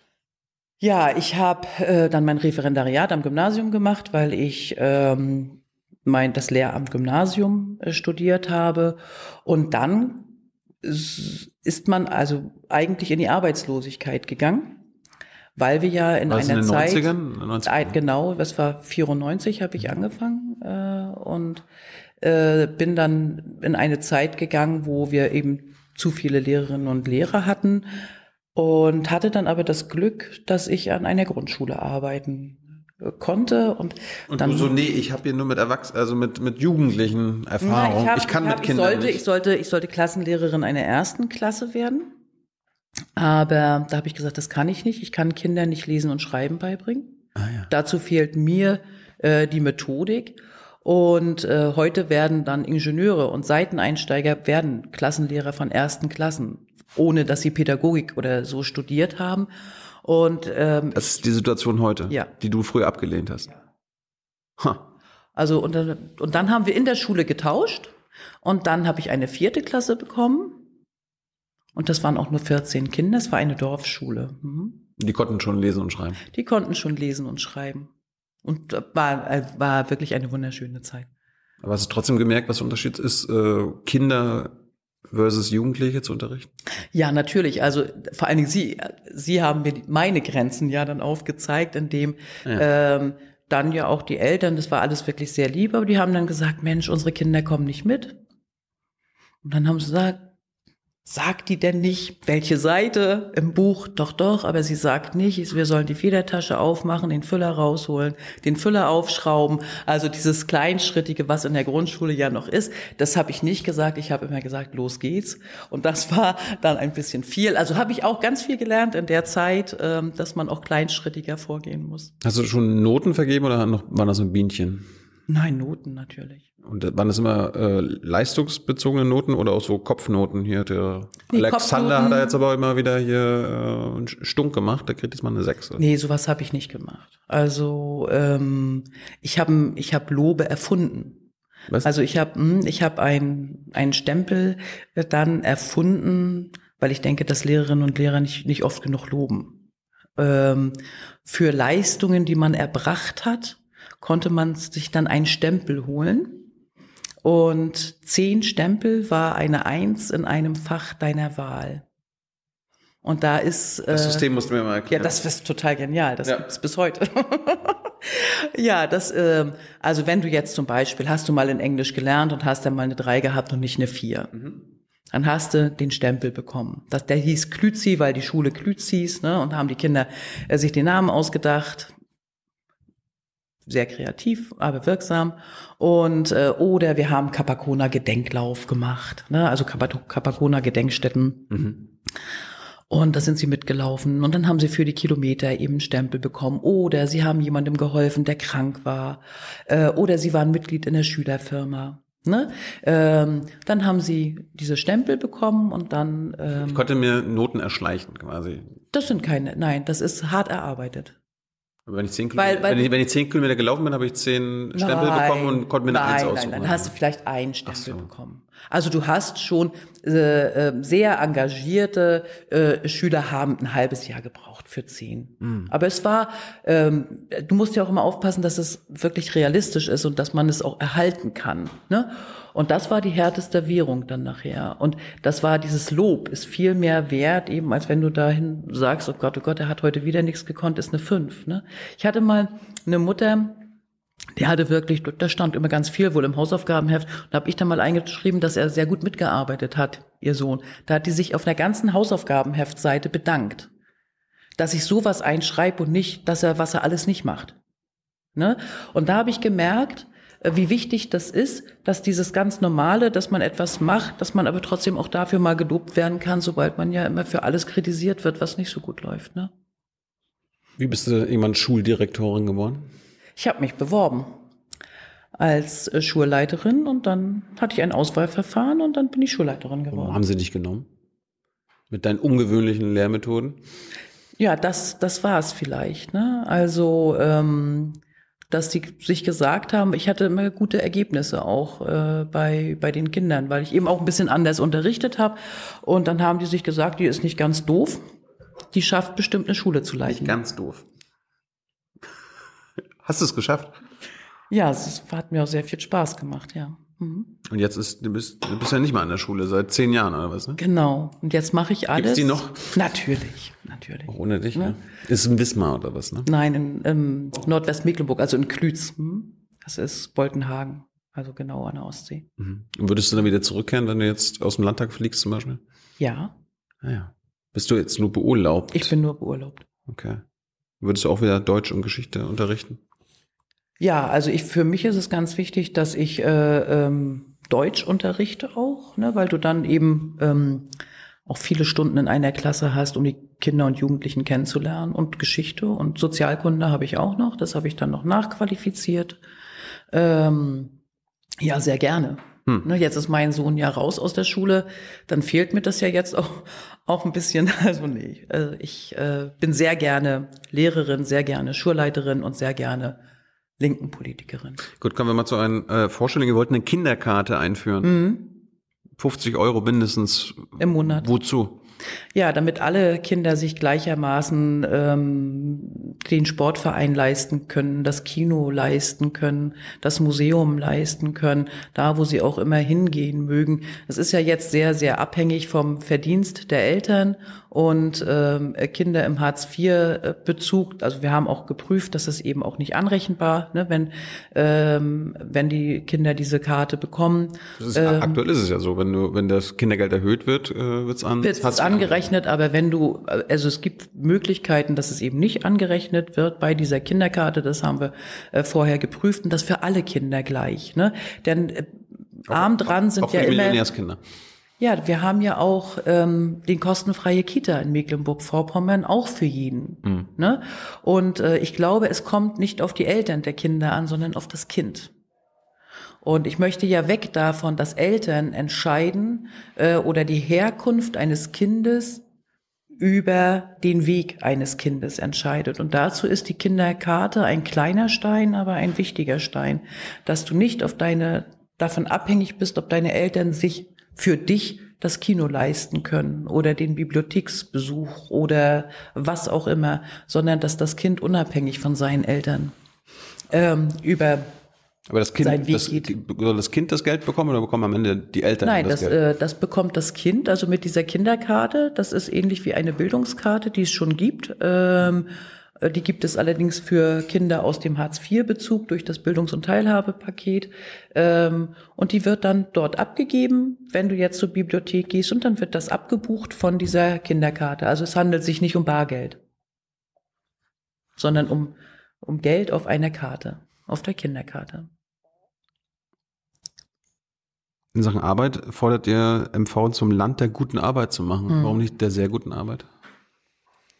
Ja, ich denke, dass es wichtig ist, dass wir erstmal schrittweise ähm, gehen und es ist eben gute Arbeit für gute Löhne. Das ist äh, Was soll das heißen? ist ja, das kann ich, das kann ich dir sehr gerne erklären. Wir Das hört sich, hört sich so ein bisschen nach einem äh, Franziska Giffey-Spruch an, ne? Gute Kita-Gesetz, Land der guten Arbeit. ja, die die haben die Gesetze haben ja wirklich lustige Namen. Ne? Also da habe ich ja darauf gewartet, äh, wie sie dann die Hartz-IV-Gesetze umbenennen wollen im, im Bund. Ne? Papa darf nicht zur Arbeit gehen Gesetz oder irgendwie so etwas wäre ja möglich gewesen. Nein, ähm, Ja, aber gute, Land, der- gute Land, der Arbeit. guten, Land der guten Arbeit, was soll das Ja, heißen? ähm, indem wir eintreten für mindestens 13 Euro Mindestlohn, indem wir unser Vergabegesetz, also alle Aufträge, die das Land vergibt, an Unternehmen nur noch an den Mindestlohn koppeln und an soziale Kriterien, also an Tarifgebundenheit. Das ist bisher nicht der, Nein, das ist nicht so. Ähm, und dadurch fallen ja, bekommen ja zum Beispiel die Firmen die Aufträge, die am preiswertesten sind. Und wer ist am preiswertesten? Oft die, die nicht die höchsten Löhne zahlen. Und äh, das wollen wir mit dem Landesvergabegesetz verändern. Das soll eben auch sein, dass wir dann ein für gute Arbeit äh, eintreten, indem nur noch die Firmen öffentliche Aufträge erhalten, die eben Tarif bezahlen und ähm, auch soziale Kriterien ähm, mit äh, möchten wir dann auch wirklich mit berücksichtigen bei der Vergabe. Ne? Und äh, ja, da kann man dann, glaube ich, ganz viel äh, machen. Wir müssen natürlich äh, gucken, Leiharbeit haben wir noch, äh, befristete Beschäftigung haben wir viel zu viele in Mecklenburg-Vorpommern. Wir sind wirklich äh, das Niedriglohnland Nummer eins.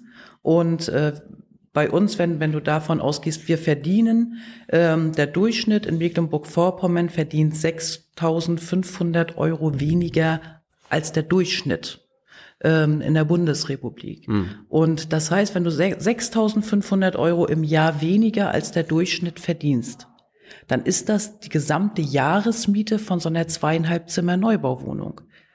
Ne? Also deine gesamte Jahresmiete verdienst du weniger. Und das kann nicht sein, dass das so bleibt. Und deswegen möchten wir das ändern, eben durch bessere Löhne. Wie schafft es eine ähm, Regierung mit Linken an der Macht, dass Mecklenburg-Vorpommern in den nächsten fünf Jahren dann nicht mehr die geringsten Löhne in Deutschland hat? Ja, indem wir eben den, den Mindestlohn äh, dann auf Bundesebene natürlich äh, versuchen durchzusetzen, indem wir die Tarifbindung hier in Mecklenburg-Vorpommern erhöhen wollen, die Bildung von Betriebsräten. Es ist ja erwiesen, dass Betriebsräte, also Firmen, in denen Betriebsräte existieren, bessere Arbeitsbedingungen ähm, haben und äh, indem wir das versuchen nach vorne zu ziehen und äh, eben auch die Befristungen ähm, nach hinten drängen wollen, denn wer befristet beschäftigt ist, muss ja immer wieder um einen, einen Weiterbe eine Weiterbeschäftigung äh, dann letztendlich bangen und wir brauchen eine bessere Qualifizierung. Also wir müssen gucken, wo sind Arbeitskräfte, wo ist der Bedarf und so müssen wir dann auch qualifizieren. Wir haben zum Beispiel einen großen Bedarf im Pflegebereich, bei den Erziehern und ähm, da haben wir einen ganzen Instrumentenkoffer. Aber das Wichtigste sind natürlich die guten Löhne und die Tarifgebundenheit. Wie hält es Simone mit dem bedingungslosen Grundeinkommen? Ja, dazu haben wir nach der Bundestagswahl einen Mitgliederentscheid. Nach der Bundestagswahl? Nach der Bundestagswahl, Schön. genau. Ähm, Wie wirst du dich positionieren? Also ich denke, dass nichts bedingungslos sein kann. Nichts gibt es ohne Bedingungen. Aber wenn wir das bedingungslose Grundeinkommen. Ähm, Aber ihr seid doch quasi auch für einen bedingungslosen äh, Hartz IV. Na, man, also naja, also Sank schon, sanktionsfrei, ja, kein sanktionsfrei ist, ist ja nicht bedingungslos. Ne? Also das, das ist es nicht. Mhm. Aber ähm, ich bin dafür, dass jeder Mensch gut leben kann. Und äh, insofern äh, denke ich, dass wir ein, ein Grundeinkommen brauchen und inwieweit das an welche Bedingungen von Fähigkeiten, Fertigkeiten einbringen in die Gesellschaft abhängig ist, das werden wir dann sehen. Aber ich denke, um etwas zu bekommen, kann man sich auch engagieren. Welche Bedingungen bräuchte es aus deiner Sicht für einen Grund? Ich, na, ich, für mich ist es wichtig, dass sich diejenigen auch für die Gesellschaft engagieren, von der sie das Geld bekommen. Also, äh, dass man dann ehrenamtliche tätig ist oder, oder, oder. Also ich denke, nichts im Leben ist bedingungslos und deswegen würde ich das äh, bedingungslos ersetzen an bestimmte ähm, Bedingungen, weiche Kriterien geknüpftes Grundeinkommen.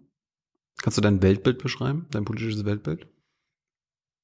Ja, also ich denke, dass es ganz wichtig ist, dass wir wegkommen von dem, dass das Geld, also die Macht letztendlich zementiert, sondern eher die Fähigkeiten. Und äh, das können wir haben ja alles, was was Grenzen in der in der Menschheit, in der Bevölkerung hat, ist, sind ja monetäre Grenzen. Ne? Also Menschen sind in Klassen, in Schichten eingeteilt. Diese Schichten haben was mit den Finanzen zu tun. Das Schulsystem ist gegliedert. Wir haben kein anderes Land, ist so sehr die soziale Herkunft abhängig vom Bildungserfolg. Und äh, wenn wir mehr Wissen, Können und Fähigkeiten in den Mittelpunkt stellen, um gemeinsam ein Land zu verändern, was dann eben solidarisch ist, und äh, natürlich demokratisch, aber was, was menschenfreundlicher ist und auf die Werte eines Menschen mehr ausgerichtet ist als auf seine Finanzen.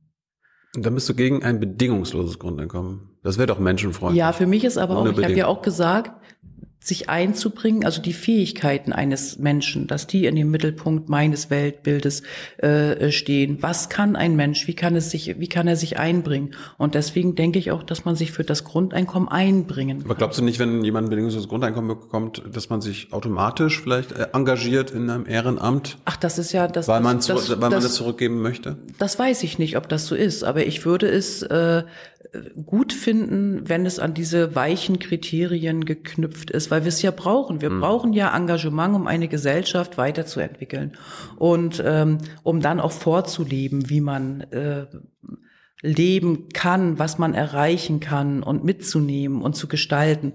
Und ähm, wünschenswert ist das, dass das automatisch geschieht. Äh, das müssen wir sehen, wie sich das, wie sich das dann entwickelt. Ne? Also ich würde schon diese weichen Bedingungen ähm, gut finden. Bist du eine Sozialistin? Ja. Demokratische Sozialistin? Ja. Was heißt das für dich? Ja, das heißt für mich, dass ich mit beiden Beinen erstmal ähm, natürlich auf dem Boden des Grundgesetzes stehe und dass für mich äh, der Kapitalismus eine Gesellschaftsform ist, die es zu überwinden gilt, äh, zu hin zu einem sozialistischen äh, Leben. Und das heißt eben, das ist, passt dann wieder zum Weltbild. Das passt eben, dass die Fähigkeiten eines Menschen im Mittelpunkt stehen und nicht das Kapital. Hm. Aber noch herrscht ja auch Kapitalismus in Mecklenburg-Vorpommern. Ja. Was sind hier die größten Industrien? Naja, wir haben äh, ziemlich wenig ähm, Industrie. Wir sind ja das Land der kleinen und mittelständischen Unternehmen. Aber wir haben ein paar Wir haben, große Industrien. wir haben ein paar, wir haben ein paar große. Wir haben natürlich die Werften ähm, Genau. in, in Was Mecklenburg-Vorpommern. bauen die so? Ja, momentan bauen sie insgesamt ein Kreuzfahrtschiff, die Global 1. Und ähm, da sieht es ein bisschen mau aus. Und die Wir bauen auch so äh, Kriegsschiffe, oder? Das sind nicht die drei Werften, sondern das ist die Werft in Wolgast, die hat, äh, die baut die ähm, Wolgast gehört militärischen auch- Schiffe. Wolgast gehört Hm? auch zu Mecklenburg-Vorpommern. Wolga- Ja, Wolgast gehört zu Mecklenburg-Vorpommern, aber ich dachte, du meinst die Werftenstandorte der MV-Werften. Hm, Ich meinte jetzt alle, alle äh, Werften. Ja, dann- Sollten, sollten Nein. Werften in Mecklenburg-Vorpommern weiterhin Kriegsschiffe und Rüstung Nein. Da ist, äh, sind, wir, sind wir klar. Wir sind gegen äh, die äh, Kriegsschiffe, die gebaut werden. Und wenn sie auch eben nur für Patrouillenboote äh, sind, da sind wir dagegen, haben auch äh, mit Wolgast geredet, auch mit den Betriebsräten, dass wir sagen, ähm, wir möchten nicht eure Arbeit abschaffen, aber wir möchten nicht, dass äh, in Kriege in Mecklenburg-Vorpommern hier investiert wird und hier Kriegsschiffe gebaut Und wenn sie werden. Friedensschiffe bauen? Ach, Was sind denn Friedensschiffe? Weiß ich nicht. Siehst? Na, also Schiffe, die Gebaut auch, man kann, man kann ja auch werden, Kriegsschiffe um- um- nutzen, um Frieden zu erhalten. Nein, sind es keine Kriegsschiffe. Denn Kriegsschiffe werden gebaut, um Kriege zu führen oder Hm. äh, ähm, zu unterstützen. Und äh, das, das wird es natürlich mit der Linken nicht geben, der einzigen Friedenspartei, die es hier gibt. Und wenn, wenn man ein Kreuzfahrtschiff hier baut, wie die Global One, das ist ja quasi auch eine Kriegserklärung an die Umwelt. Was ist da? Ja, da haben sie aber, also da, da müssen wir ja äh, Stück für Stück gehen. Die, die Global One ist, ist natürlich schon wesentlich umweltfreundlicher. Aber nicht umweltfreundlich. Nein, das stimmt, das ist es nicht. Aber nichtsdestotrotz sind sie ja dabei, ähm, dort Veränderungen vorzunehmen, haben sie auch mitbekommen äh, vom Landtag, sonst hätten sie eben auch nicht äh, die große Förderung bekommen, dass sie da umweltfreundlicher werden müssen, wie jeder, jeder Industriezweig umweltfreundlicher werden muss und aufpassen muss, äh, was es da noch so in die Luft letztendlich steigen lässt. Das ist aber eine Bedingung, die wir auch äh, an die Werft stellen, dass eben hier umweltfreundlicher ähm, gebaut wird. Aber nicht freundlich. Na, erstmal umweltfreundlicher. Wir müssen ja in allem stückweise vorgehen. Ne? Ja, aber äh, ihr wollt ja Klimaneutralität in MV Genau, bis bis 2035. Das 2035. heißt, die haben jetzt noch 14 Jahre Zeit. Ja, selbstverständlich, aber die haben sie ja auch und die werden sie auch nutzen, denn an der Kreuzfahrtschifffahrt geht ja auch die Umwelt nicht vorbei. Das können wir ihnen ja nicht unterstellen, sondern die forschen ja wirklich und, und haben sich ja auch schon, ist ja gar kein Vergleich mehr zu den ersten Kreuzfahrtschiffen, äh, die gebaut worden sind und die in Wismar eben, AIDA ist ja in Wismar gebaut worden. Ähm, das, das sind, ist die Global One, ist jetzt zum Beispiel schon gar nicht mehr im Vergleich dazu. Also das entwickelt sich und äh, für uns ist es wichtig, dass dort eben auch äh, mit einem Klimagesetz, was wir ja vorantreiben möchten, dass das natürlich auch an der Kreuzfahrtschifffahrt nicht vorbeigeht. Kommen wir mal zum Klima. Äh, der IPCC, äh, der Weltklimarat, hat vor wenigen Tagen gesagt, wir müssen, um das anderthalb Grad Mhm. Erderwärmungsmaximum zu erreichen, bis 2026 unsere CO2-Emissionen gestoppt haben, auf Null runtergefahren haben. Äh, ihr wollt bis 2035 das gestoppt haben. Ja, Warum, ähm, warum nicht bis 2026? Warum folgt ihr nicht der Wissenschaft? man kann sich ja auch immer hinter Wissenschaft verstecken. Ne? Also man, es, es ist ja wichtig, dass du von der Realität ausgehst. Und wenn ich von der Realität, Realität aus, sagt 2026. ja, wenn ich aber von der Machbarkeit ausgehe, dann ist 26 nicht zu schaffen. Wenn man es will, dann kann man es auch machen. Ja, Es ist aber halt nur massiver, weil, weil wir so lange gewartet ja, wir müssen, haben. ja, naja, das, das, das ist auch hausgemacht, ne, weil es ja jahrzehntelang nichts gemacht worden ist. Aber ich glaube, du kannst das jetzt nicht mit der Brechstange machen. Vor allen Dingen musst Warum du ja, naja, weil es Einschränkungen wieder, glaube ich, für, für äh, die Falschen geben würde. Du musst eben, wo fangen wir an mit, mit der Klimaneutralität? Da müssen wir ja erstmal gucken, dass wir die großen Konzerne äh, zuerst ranbekommen. Und wenn das möglich ist, dass dort besser äh, und umweltfreundlich gearbeitet wird, dann ist auch sicherlich schneller das möglich. Aber bis 26 sehe ich aus meinem, aus, mit meinem Wissen ist es nicht möglich. Was heißt denn, bleiben wir jetzt mal bei eurem Ziel, klimaneutral bis 2035, das, äh, keine Ahnung, für meine Eltern oder so, die haben ein Verbrennerauto, ähm, können die sich jetzt noch, sollten die sich jetzt noch ein Verbrennerauto leisten? Ich meine, das fährt ja auch so 15 bis 20 Jahre. Naja, Was würde ich denke, Simone es- Oldenburg es, sagen? Es ist erstmal wichtig, äh, dass, dass wir nicht genau wieder bei den Falschen die Einschnitte machen. Also wenn deine Eltern Aber sich gerade auf dem Land? Ja, braucht wir man- brauchen braucht ein Auto. Auto. Ne, wir brauchen aber wir brauchen aber zum Beispiel auch mehr öffentlichen Personennahverkehr. Ne? Dann sind deine Eltern auch nicht mehr so sehr auf das Auto angewiesen, wenn wir dann Busse und Bahnen haben, die wirklich jedes Dorf erreichen und vielleicht dann, was wir uns wünschen, im Ein-Stunden-Takt fahren. Aber ähm, dann werden sie immer noch das Auto, auf das Auto angewiesen sein und wir werden ihnen das Auto nicht wegnehmen und sie müssen das jetzt auch nicht umtauschen. Also das müssen sie für sich entscheiden, was ist ihr Beitrag für die Umwelt und was können sie auch sich leisten. Das ist ja auch ganz wichtig. Ne? Und äh, Aber bis 20, also ab 2035 wollt ihr das Verbrennerauto wegnehmen. 2035 sollte das dann vorbei sein mit dem Verbrennerauto. Ne? Aber das ist machbar. Sollen die sich jetzt noch einen, einen Verbrenner holen? Wenn Und- Sie unfallfrei fahren, würde ich jetzt schon mal gucken, dass Sie da, äh, wenn Sie das dann bis 35 fahren wollen, äh, ich würde schon vielleicht dann nach Alternativen Was wärst du? gucken. Was ich fahre? Ein Diesel. Ist das der letzte Diesel, den du fährst? Ja, das wird der, das, ja, nee, das, äh, wir haben jetzt gerade, ähm, überlegen wir, wir sind ja immer jedes Jahr dran hier mit äh, einem neuen Auto.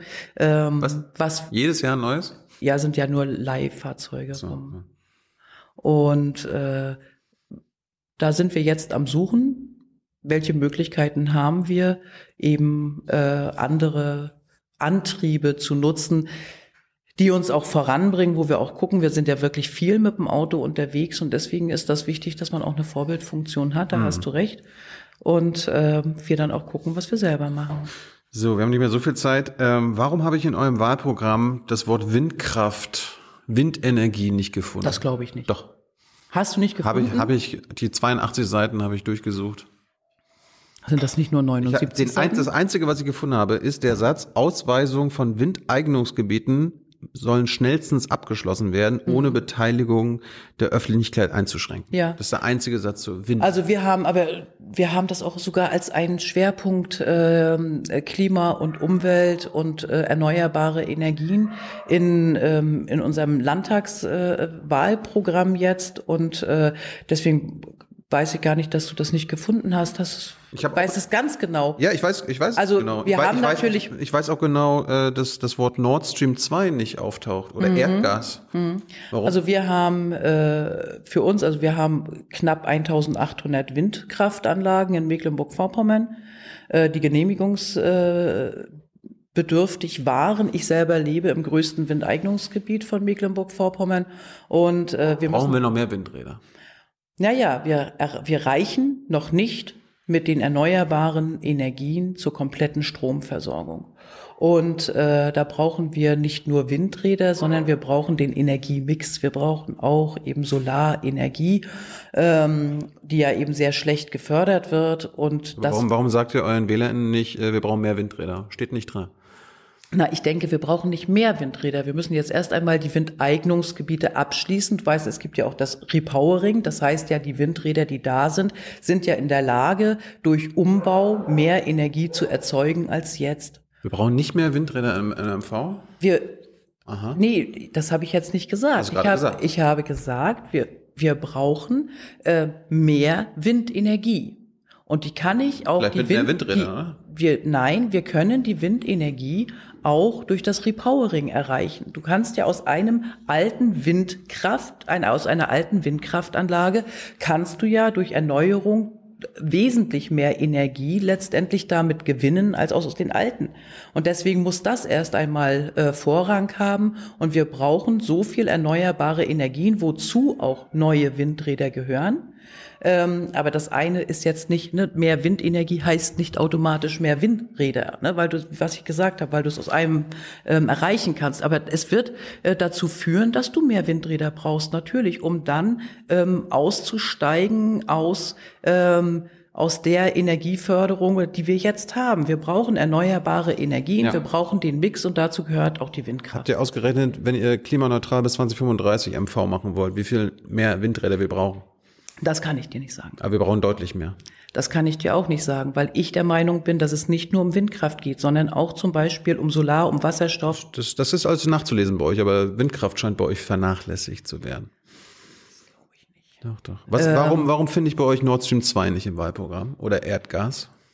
Wir haben ja Nord Stream 2, haben wir eine klare Position dazu. Das wir seid ihr dagegen bestimmt, weil ihr seid ja für Klimaneutralität Ja, aber und wir brauchen äh, gegen fossile Nein, Brennstoffe, oder? Ja, ja. Äh, wir haben aber trotzdem können wir bis äh, 2035 nicht auf Erdgas verzichten. Das, Wer sagt das? Das, das gibt, das sind die Studien, die belegen, dass wir nicht nur mit erneuerbaren Energien letztendlich ähm, zu Rande kommen und deswegen waren wir auch für Würden- würden- den Bau von Nord Stream 2. Es gibt ja Nord Stream 1 Vollendung. auch schon, ne? Genau, und die gibt es ja schon viel Das länger. Nord Stream 2 gibt uns kein Erdgas.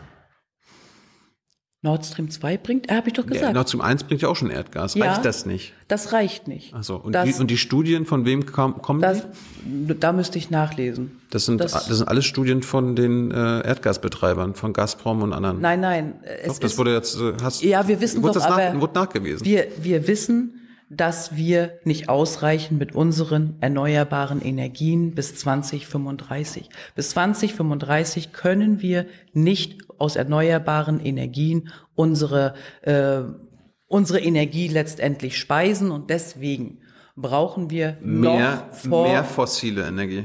wir brauchen um auf, auf der einen Seite den Ausbau der erneuerbaren Energien, aber wir wissen, wie lange das dauert und so lange brauchen wir auch noch Erdgas zur Unterstützung unserer Energieversorgung. Aber wir bekommen, bekommen jetzt ohne Nord Stream 2 schon Erdgas, korrekt? Wir bekommen ohne Nord Stream 2 Erdgas, ja. Warum brauchen wir jetzt noch mehr Erdgas? Na, wir, wir, wir bekommen nicht mehr Erdgas, sondern wir bekommen es über andere, also andere Anbieter letztendlich. Wir haben ja bis jetzt über die Ukraine äh, das Erdgas bekommen, was wir jetzt über Nord Stream 2 bekommen. Und äh, ich kann da wirklich nur, wir können nachher nochmal nachgucken, äh, welche wissenschaftliche Studie das ist.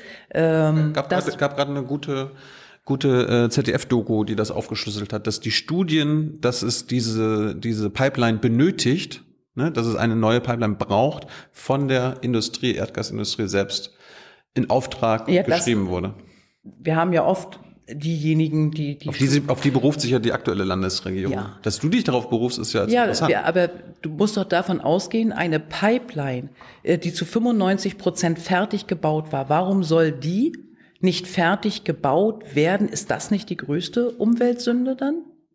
Nee. Die war, die war, die war fertig. Es fehlten ein paar. Da kommt ja Erdgas Kilomet- raus. Erdgas ist Ja, jetzt auch dieses- nachweislich genauso schädlich anhand des Methans äh, Das wie ist Kohle. richtig, aber wir brauchen trotzdem, kannst du nicht von heute auf morgen aussteigen und mit erneuerbaren Energien die Energieversorgung hier bei uns im Land äh, und überhaupt äh, dann voranbringen oder letztendlich haben. Du brauchst immer noch bis 2035, so sind, ist Mhm. unsere Meinung, unsere Auffassung, brauchst du auch zusätzlich noch Erdgas. Aber es ist, es ist, es ist interessant, ne? Ihr fordert Klimaneutralität bis 2035. Äh, von Wind, von neuen Windrädern lese ich nichts, traust dir jetzt auch nicht zu sagen. Und, Äh, äh, und du bist nee, nein, für, nein, und, und ihr seid für Nord Stream 2, also eine Erdgaspipeline. Ja, Und Erdgas ist genauso schädlich wie Kohle. Also ich, ich habe nicht gesagt, dass wir nicht mehr in der, äh, in der Windkraftanlagen brauchen, sondern das müssen wir genau sehen. Und ich denke, dass wir die erneuerbaren Energien nur mit mehr Windkraft hinbekommen, selbstverständlich. Hm. Das, das habe ich ja auch nie in, in Zweifel äh, gezogen. Wir brauchen aber erst einmal die Windräder, die wir haben, dass die tatsächlich mehr Energie äh, äh, produzieren als die alten Anlagen, die umweltschädlicheren äh, Anlagen.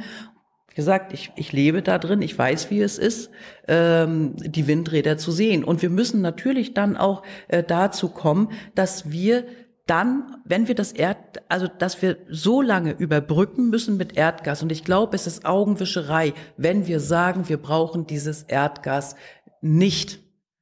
Ich glaube, dann haben wir ein Energieproblem. Und wir können uns dann nochmal treffen und nochmal sagen, hat, wer von uns beiden hatte jetzt recht? Simone oder Thilo? Das wurde ja schon äh, recherchiert. Ja. Wer diese Studien, dass es mehr braucht, äh, geschrieben hat? Naja, also äh, das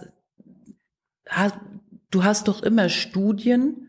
Äh, ich glaube, da ist es geht nicht nur um Erdgas, sondern du hast Studien immer von denjenigen, die natürlich auch etwas äh, davon haben. Aber wir können uns noch einmal treffen wir und berufen, sagen. Wir berufen uns ja beim Klimawandel auch nie auf Studien von Shell oder BP, oder? Nein, aber ah. ich denke, ich denke trotzdem, dass es so ist, dass es so ist, dass wir beweise mir, beweise mir wirklich in 10, 15 Jahren das Gegenteil, dass wir das Erdgas nicht mehr benötigen und dann treffen wir uns dann komme ich auch nach Maltin. Ja, aber du, du behauptest ja, dass wir diese neue Pipeline brauchen. Diese wir haben ja, neue, wir haben ja schon existierende Diese neue Pipelines. Pipeline brauchen wir, so ist unsere Auffassung, äh, dass wir unsere Energieversorgung sicherstellen können. Gibt ja diese umstrittene Umweltstiftung, ähm, wo mit 200.000 Euro die Landesregierung äh, eingestiegen ist und 20 Millionen Euro von Gazprom kommen. Würdet ihr die Stiftung dicht machen? Na, jetzt im Moment nehmen wir. Äh, das, das Ziel dieser Stiftung ist ja die Fertigstellung von Nord Stream 2. Na, das Ziel dieser Stiftung ist auch, Umweltprojekte in Mecklenburg-Vorpommern ähm, zu, zu forcieren, die wir, brau die wir brauchen. Das sind jedes Jahr äh, zwei Millionen Euro. Und diese Projekte für eine, äh, für Umweltpolitik brauchen wir. Und dann sehen wir weiter, wie wir mit dieser Stiftung umgehen, wenn wir dann 2035 nicht mehr auf das Erdgas angewiesen sind. Diese Stiftung sind. wird zu 99 Prozent von Gazprom finanziert. Die willst du weiterführen? Na, wir haben Wenn für wir, wir haben äh, ja natürlich führen wir das erst einmal weiter. Ähm, Eine von Gazprom für, finanzierte für, Wir haben ja auch als Fraktion jetzt dafür gestimmt. Also wir wir haben ja dafür gestimmt, dass wir diese Umweltstiftung äh, haben, um Umweltprojekte dann letztendlich durchzusetzen. Ja, Simone, in die heißt Umweltstiftung ist aber eine Erdgasstiftung. Das widerspricht sich. Das widerspricht sich nicht. Das ist auch keine, das, natürlich wird es oder es wird von, von Gazprom äh, zum Teil mitfinanziert. 99 Prozent. Ähm, es bringt jetzt für diese Zeit, für die wir auch noch auf das Erdgas angewiesen sind, bringt es Geld für Umweltprojekte in Mecklenburg-Vorpommern. Und dann, wenn wir auf das Erdgas nicht mehr angewiesen sind, wenn wir auf Gazprom nicht mehr angewiesen sind, dann werden wir auch auf diese Stiftung logischerweise nicht mehr angewiesen sein. Äh, die Schlussbemerkung in eurem Wahlprogramm ist auch toll. Nehmen Sie uns beim Wort. Das heißt, wenn äh, die Wörter Nord Stream 2 und äh, Windkraft, Windenergie nicht drin sind, dann ne, brauche ich euch da nicht beim Wort nehmen. Naja, ähm, das Wahlprogramm ist ja nicht, nicht allumfassend für, für alles. Da wirst du auch weitere Begriffe finden, die nicht da drin sind. Aber, aber so Nord Stream 2 ist das, das politische Thema, was auch in die, in die Bundespolitik ausstrahlt. Und wenn das bei euch fehlt, ist schon interessant. Ja, aber es muss Nord Stream 2 wird fertig gebaut und Nord Stream 2 benötigen wir so lange, bis die fossilen Energien so weit äh, ausgebaut sind, dass wir darauf verzichten können. Und ähm, da weiß ich nicht, was es dann ausmacht, ob du jetzt diesen Begriff Nord Stream 2 hörst. Es ist auf einem unserer Wahlplakate, ja, ist, ist äh, Nord Stream 2 müssen wir dann, wird in Vorpommern auch äh, plakatiert dass wir äh, natürlich an Nord Stream 2 so lange festhalten, wie wir diese Energie brauchen, wie wir das Erdgas brauchen. Und das heißt, äh, uns beim Wort zu nehmen, wir, hm. Wir bekennen uns ja dazu, dass wir sagen, diese äh, Pipeline fossile muss Energie. und beides. Aber ich, du kannst das nicht gegeneinander stellen, sondern nein, In sondern der, wir in der brauchen Klimakatastrophe muss man das gegeneinander wir, stellen. wir brauchen so lange, wie wir, wie wir das benötigen, das Erdgas, um die Energieversorgung wirklich sicherzustellen. So lange brauchen wir Erdgas. Und dann kann ich nicht sagen ja oder nein. Das ist nicht, das ist, das ist etwas, äh, was für mich unredlich ist. Wie soll denn die Energie erzeugt werden, wenn es jetzt nicht möglich ist und wir auf Erdgas angewiesen sind und wir dieses Erdgas nicht nehmen? Ja, das Erdgas fließt ja jetzt schon ohne Nord Stream Wa 2. warum? Ja, aber wenn wir es brauchen, dann kann ich es doch nicht abstellen. Ja, dass, dass ihr es braucht, kommt äh, von der Industrie selbst. Die sagt euch, dass sie es brauchen. Guck dir dieses Ich an. guck mir da- das da ZDF-Interview es an, gut. aber Nee, nichtsdestotrotz eine Doku, brauchen- ist sogar eine Doku, es ist auf, aufgeschlüsselt. Äh, brauchen wir aus unserer Gut. Sicht, aus Sicht meiner Partei, so lange noch Erdgas, bis die fossilen genügen. Haben wir geklärt. Zum Schluss, äh, ihr wollt äh, Mecklenburg-Vorpommern zum Testbundesland für die Cannabis-Legalisierung machen. Ja, Warum? na, weil wir Cannabis oder Cannabis aus der Illegalität herausholen wollen. Ne? Könnt, ihr, könnt ihr das hier ohne äh, Bundesgesetzgebung? Na, wir haben ja, äh, wir, du kannst ja im Land, kannst du ja, es gibt ja vier verschiedene, oder es gibt vier Länder, glaube ich, ne, da haben wir äh, eine Freigabe äh, von, ich glaube, bis, bis 15, also wir wollen 15 Gramm äh, straffrei und ich glaube, Bremen, Bremen hat das, Berlin ist, glaube ich, auch, ne? Ähm, und das, man kann es äh, mit der mit dem Bund zusammen versuchen und wir sind dafür die Freigabe, also zuerst natürlich aus medizinischen Zwecken, ähm, weil es ja viel erleichtern kann, aber letztendlich ist es ja ähm, eine eine Droge oder eine, eine Möglichkeit, äh, diese aus der Illegalität ähm, herauszuholen und auch letztendlich zu entkriminalisieren. Aber ihr könnt Cannabis natürlich selbst nicht legalisieren, Nee, aber ihr könntet, die, schon ihr könntet die Polizei anhalten und das LKA nicht zu ermitteln und Genau, ne? Also dass man dann eben auch sagt, das wollt ihr machen. Das, Das- das, ja. wird ja im Koalitionsvertrag darauf festhalten, oder was? das, naja, wir müssen ja gucken, wenn wir im Koalition, wenn wir den Koalitionsvertrag dann haben, dann ist das für uns eine, eine wichtige Forderung, die wir auch schon sehr lange als Partei haben. Dass der Innenminister oder die Innenministerin dann so sagt, Polizei, Wir, hört auf, euch auf Cannabis zu konzentrieren und die Kiffer zu jagen. Das steht denn da drin. na, vielleicht finden wir bessere Worte. Gut. Hey Leute, hier sind Thilo. Und Tyler, Jung und Naiv gibt es ja nur durch eure Unterstützung. hier gibt's keine Werbung, außer für uns selbst. Das sagst du jetzt auch schon ein paar Jahre, ne? ja. Aber man muss ja Aber mal es wieder darauf halt, hinweisen. Ne? Es Stimmt halt. Ne? Und ihr könnt uns per Banküberweisung unterstützen oder PayPal. und wie ihr das alles machen könnt, findet ihr in der Podcast-Beschreibung. Und letzte Frage, ist es besser nicht zu wählen am 26. September als AfD zu wählen? Es ist ganz wichtig, seine politische Meinung zu äußern und noch wichtiger ist es, die Linke zu wählen, damit in diesem Land hier was vorangeht. Das war nicht die Frage. Ist es besser nicht zu wählen, als eine rechtsextreme Partei zu wählen? Du bist ein Antifaschistin. Ich bin eine Antifaschistin. Ich kann, ich kann mir nicht vorstellen, ähm, eine rechtsextreme und rechtsorientierte Partei zu wählen. Das war nicht die Frage. Es gucken hier Leute zu, die vielleicht überlegen, entweder gar nicht zur Wahl zu gehen oder dann die, doch die AfD zu wählen. Was sollen sie machen? Ich, ich möchte das Wahlverhalten der Menschen nur beeinflussen dadurch, dass ich sage, und nehmt, entscheidet euch äh, für die Linke. Und ähm, ich glaube, es ist, wenn wir, wenn wir die AfD so pushen, indem wir sagen, geht sie nicht wählen, ich glaube, das ist etwas, was sie, was sie nur nach vorne bringt. Sondern entscheidet an dem, was ihr, was die AfD in Mecklenburg-Vorpommern geleistet hat, ob es sich lohnt, diese Partei zu wählen. Und sie haben nichts zustande gebracht, also lohnt es sich nicht, sie zu wählen. Aber ich würde nie. Ist die AfD für dich aufrufen- eine antidemokratische ich Partei? würde, ähm, ich empfinde sie als eine antidemokratische Aber du möchtest Partei. nicht sagen, dass man sie nicht Äh, wählen weil sollte. ich, weil ich, nein, ich gehe nicht in, äh, ich ent, möchte nicht für die Wählerinnen und Wähler entscheiden, ob sie AfD wählen oder nicht. Wenn Sollst sie, du doch gar nicht, Wenn, aber du kannst eine Empfehlung aus. aus. ja, ich gebe die Empfehlung aus, die Linke zu wählen. Gut. Simone, vielen Dank für deine Zeit. Jetzt kommt Hans mit Fragen. Wir äh, äh kooperieren unter anderem mit Katapult MV. Mhm. Die haben äh, uns ein paar Fragen mit an die Hand gegeben und was ihr so auf Twitter von Simone wissen wollt. Los geht's. Jo. Ich hole mir erstmal. Ja.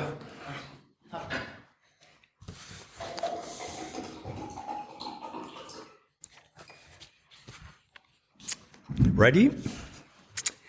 Felix möchte wissen, bist du eine Lifestyle-Linke? Nein. Daran anschließend fragt Thomas, wie stehst du zu Wagenknecht und Lafontaine? Ja, ich äh, stehe dazu, dass das zwei Genossinnen von uns sind, die zu unserer Partei gehören, wie ähm, jeder andere Genosse auch. Wir sind eine pluralistische Partei und äh, ich bin natürlich gegen einen Ausschluss von Wagenknecht oder auch von Lafontaine, sondern sage, mit diesem Pluralismus müssen wir umgehen. Christoph Köster ähm, sagt im Landtag, hat Rot-Rot eine Mehrheit, rechnerisch. Wieso re äh, regiert die Linke nicht mit? Wurde diese Mehrheit jemals für irgendetwas ausgenutzt oder eingesetzt? Wir haben keine Mehrheit. Rot-Rot hat keine Mehrheit im Landtag. Hat Christoph sich verrechnet? Ich habe jetzt die Zahlen. nicht präsent. Okay. Ja. Macht ja nichts. Ist ja, habe ja über das Bildungssystem geredet. Ne? Das Das wird ihn jetzt freuen. Da hast du einen neuen Fan gewinnen. glaub ich. Hm.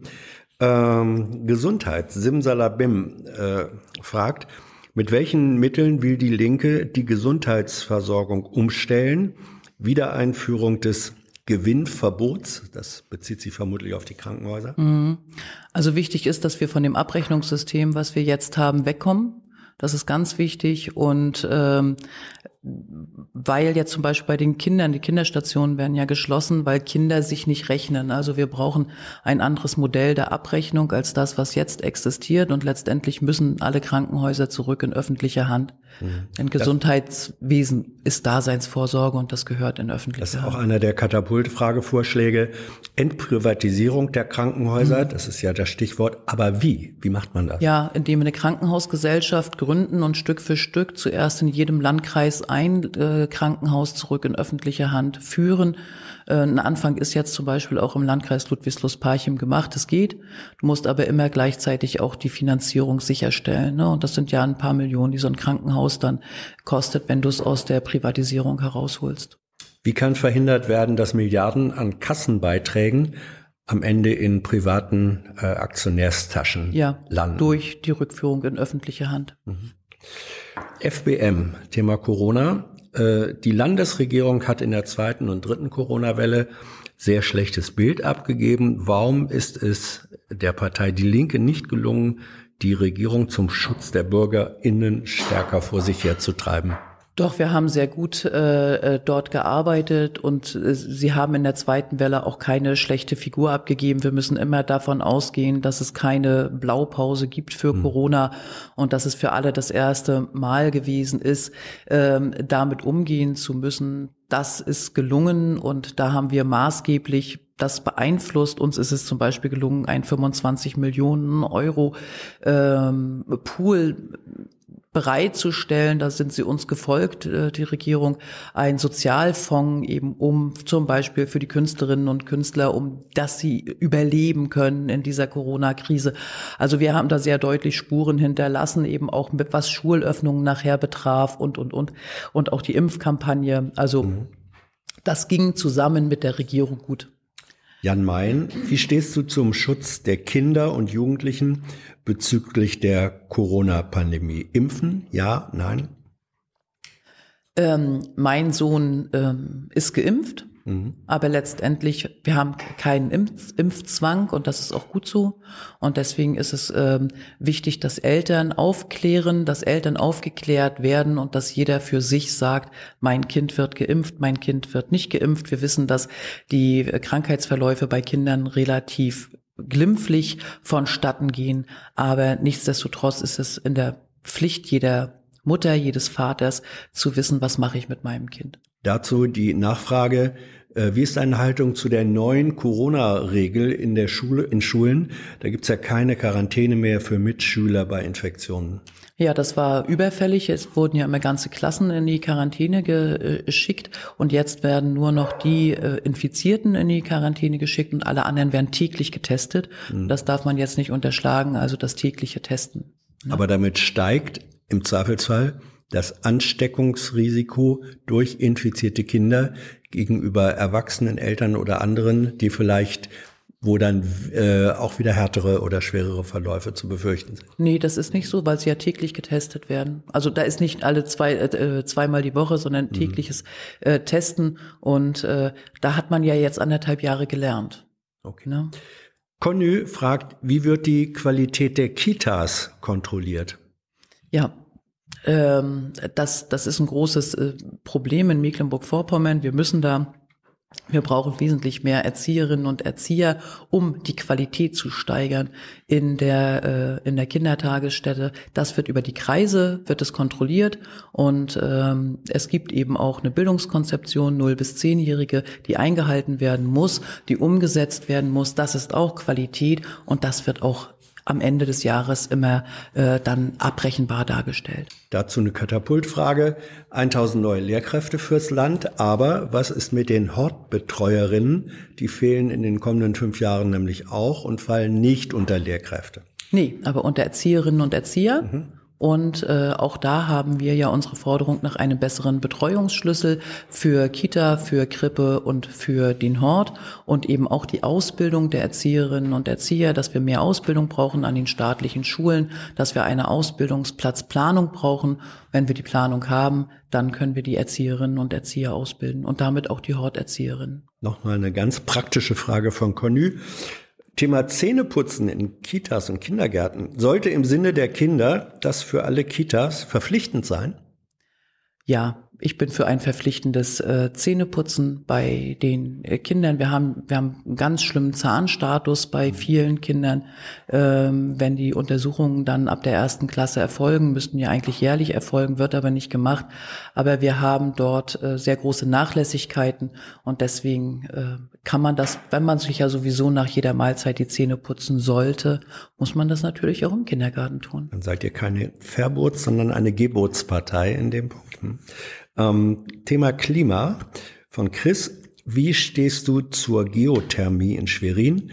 Und äh, wie sind die Pläne für zukünftige Förderung regenerativer Energien? Den zweiten Teil habt ihr schon drüber gesprochen, aber konkret Geothermie. Naja, wir haben, äh, also in, in Schwerin, äh, kannst du noch mal die Frage bitte? Äh, wie stehst du zur Geothermie in Schwerin? Ja. Also, Erdwärme. Ja, ja, ja, ja. Ähm, also wir, wir müssen jetzt gucken, wir haben ja jetzt ganz viel schon über ähm, Energiegewinnung geredet. Für mich ist, ist ein neues wirklich das Feld, was wir aufbereiten müssen und wo wir noch ganz großen Bedarf haben in Mecklenburg-Vorpommern, mal auf dem richtigen Weg sind, ist eben Wasserstoff. Und äh, da können wir, glaube ich, ganz viel mitmachen. Also Geothermie ist eher Randbaustelle, ja? Ja. Mhm. Äh, Umwelt Agrothelm. Ähm, wie steht die Linke, in dem Fall also du konkret, zur, äh, zu Moor- und Naturschutz äh, in Mecklenburg-Vorpommern? Äh, gibt es Pläne, die katastrophale Unterfinanzierung von Naturschutzverbänden anzugehen? Ja, ähm, wir haben äh, für, also wir äh, streiten für eine bessere Finanzierung und eben auch für mehr äh, Moorgebiete, weil wir ja damit auch die Stickstoffbelastung senken können. Ähm, es gibt Mooraktien in Mecklenburg-Vorpommern, das ist eine Möglichkeit, aber hier haben wir noch äh, Bedarf und das haben wir äh, für uns als ein Thema also wirklich erkannt, dass wir bei den Mooren noch wesentlich mehr Stärkere Stär- Wieder Wiedervernässung, das war auch eine genau. Frage, ist Teil des Programms. Ähm, Digitalisierung, Daniel Kersten möchte wissen, ähm, wie stehst du zur Digitalisierung in MV? Was sind die nächsten notwendigen Schritte aus eurer Sicht?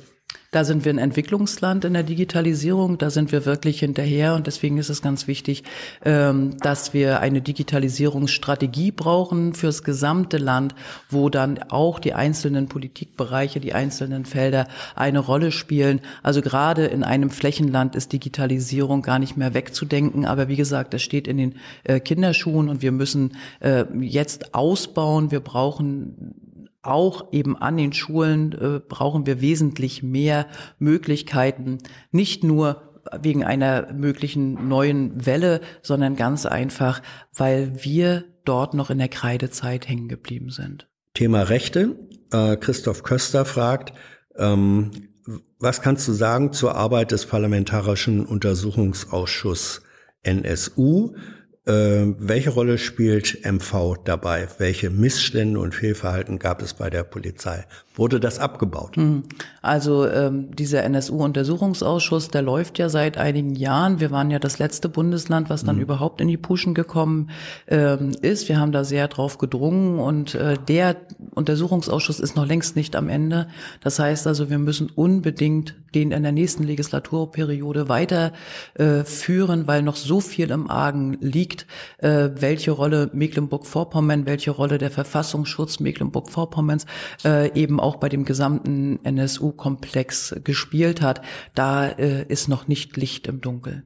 Plump Butterfly, ganz anderes Thema, Verkehr, sagt, war letzte Woche mit Öffis in Vorpommern unterwegs, soll etwa auch der Letzte gezwungen werden, sich ein Auto zu kaufen und sich im Stau zu stellen und obendrein diese Mondpreise. Ja, deswegen ist es ja für uns als Partei wichtig, dass wir den ÖPNV und den SPNV, also auch den Schienenpersonennahverkehr, ausbauen. Und äh, da haben wir einen Mobipass für uns entwickelt, was man eben bezahlen muss für Kinder, Jugendliche, für Rentnerinnen und Rentner äh, kostenlos. Aber wir, wir brauchen einen Mobipass. Das heißt, du bezahlst weniger, Geld kommt rein, mehr äh, Busse auf die Straßen, mehr Züge auf die Schienen und äh, wir möchten in den, in den Hauptverkehrszeiten im Stundentakt fahren und am Abend dann in den Randzeiten im Zweistundentakt. Also für uns ist ganz wichtig, dass der ÖPNV ausgebaut wird und eben das Auto stehen gelassen werden kann. Was ganz das? wichtig, Was kostet äh, das kostet 60 Millionen, 60 bis 80 Millionen im Jahr. Ganz wichtig eben auch dieses Rufbussystem bei uns. Das gibt's in einigen Landkreisen schon und ist hervorragend. Chronicle äh, zum Thema soziale Gerechtigkeit, Lohn und Steuern. Ab welcher Bemessungsgrenze beginnt für dich der Lohn der Reichen? Na, wir äh, möchten besteuern, also äh, also die Vermögensabgabe ist das eine, das betrifft nur die Millionäre und da eben auch bei einem Nettovermögen von zwei Millionen äh, Euro war zu ein besteuerndes, ein zu besteuerndes Vermögen bei 70.000 Euro zu versteuerndes Vermögen dann mit dem Steuersatz von 53 Prozent. Anschlussfrage. Ähm, wie erklärst du dich dir dann eigentlich, dass hierzulande gut ausgebildete äh, Kräfte, zum Beispiel Ärzte, gerne aus Deutschland abwandern? Zahlen die nicht jetzt, so lautet die Frage, glaube ich, im Klartext, zahlen die nicht jetzt schon zu viel Steuern? Ähm, warum Ärzte äh, abwandern, also das, das weiß ich nicht. Ich glaube aber nicht, äh, dass Ärzte äh, zu viele Steuern zahlen, sondern dass es eher die Arbeitsbedingungen sind, die die Ärzte ähm, hier weglaufen lässt. Das ist das ganze Bereitschaftssystem, was in Mecklenburg-Vorpommern und auch in Deutschland überhaupt nicht funktioniert. Und dann noch äh, kleines Fragetrio zu dem Thema, was ihr am Anfang schon äh, hattet. Ähm, Stichwort Rechtsstaat. Ähm, Gab es in der DDR ähm, unabhängige Justiz?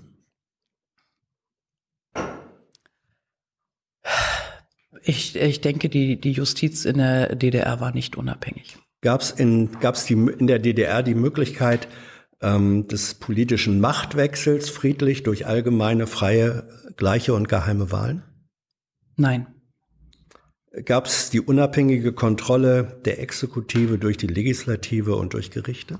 Nein, aber auch jetzt hat die Gewaltenteilung ihre Grenzen, hat immer Grenzen. Aber wenn es diese ersten drei Dinge nicht gab, und das sind alles zentrale Definitionselemente des Begriffs Rechtsstaat, dann kann man oder könntest du eigentlich nur feststellen, die DDR war kein Rechtsstaat, so wenig man bei einem Gefährt ohne Motor, Getriebe, Räder und Lenkrad sagen könnte, das ist ein Auto, oder? Hm, Nein, äh, das, also die DDR, äh, in der DDR, wiederhole ich gerne nochmal, ist Unrecht geschehen, aber auch die äh, Prinzipien der Gewaltenteilung, äh, wenn sie nicht komplett umgesetzt werden, dann das, ist das noch keine Grundlage dafür, dass es sich um einen Unrechtsstaat handelt. Ich habe nicht das Wort und das war auch nicht in der Frage, das war jetzt nicht irgendein Stöckchen, sag mal Unrechtsstaat, ähm, aber es war eben, die DDR war eben auch kein Rechtsstaat, richtig? Es gab in der DDR Unrecht. Ja, aber Entschuldigung, da möchte ich dich doch, du hast von wirklich drei zentralen Säulen, die Rechtsstaat ausmachen, die waren alle, sagst du, nicht da. Dann ist doch die logische Konsequenz, sie war kein Rechtsstaat.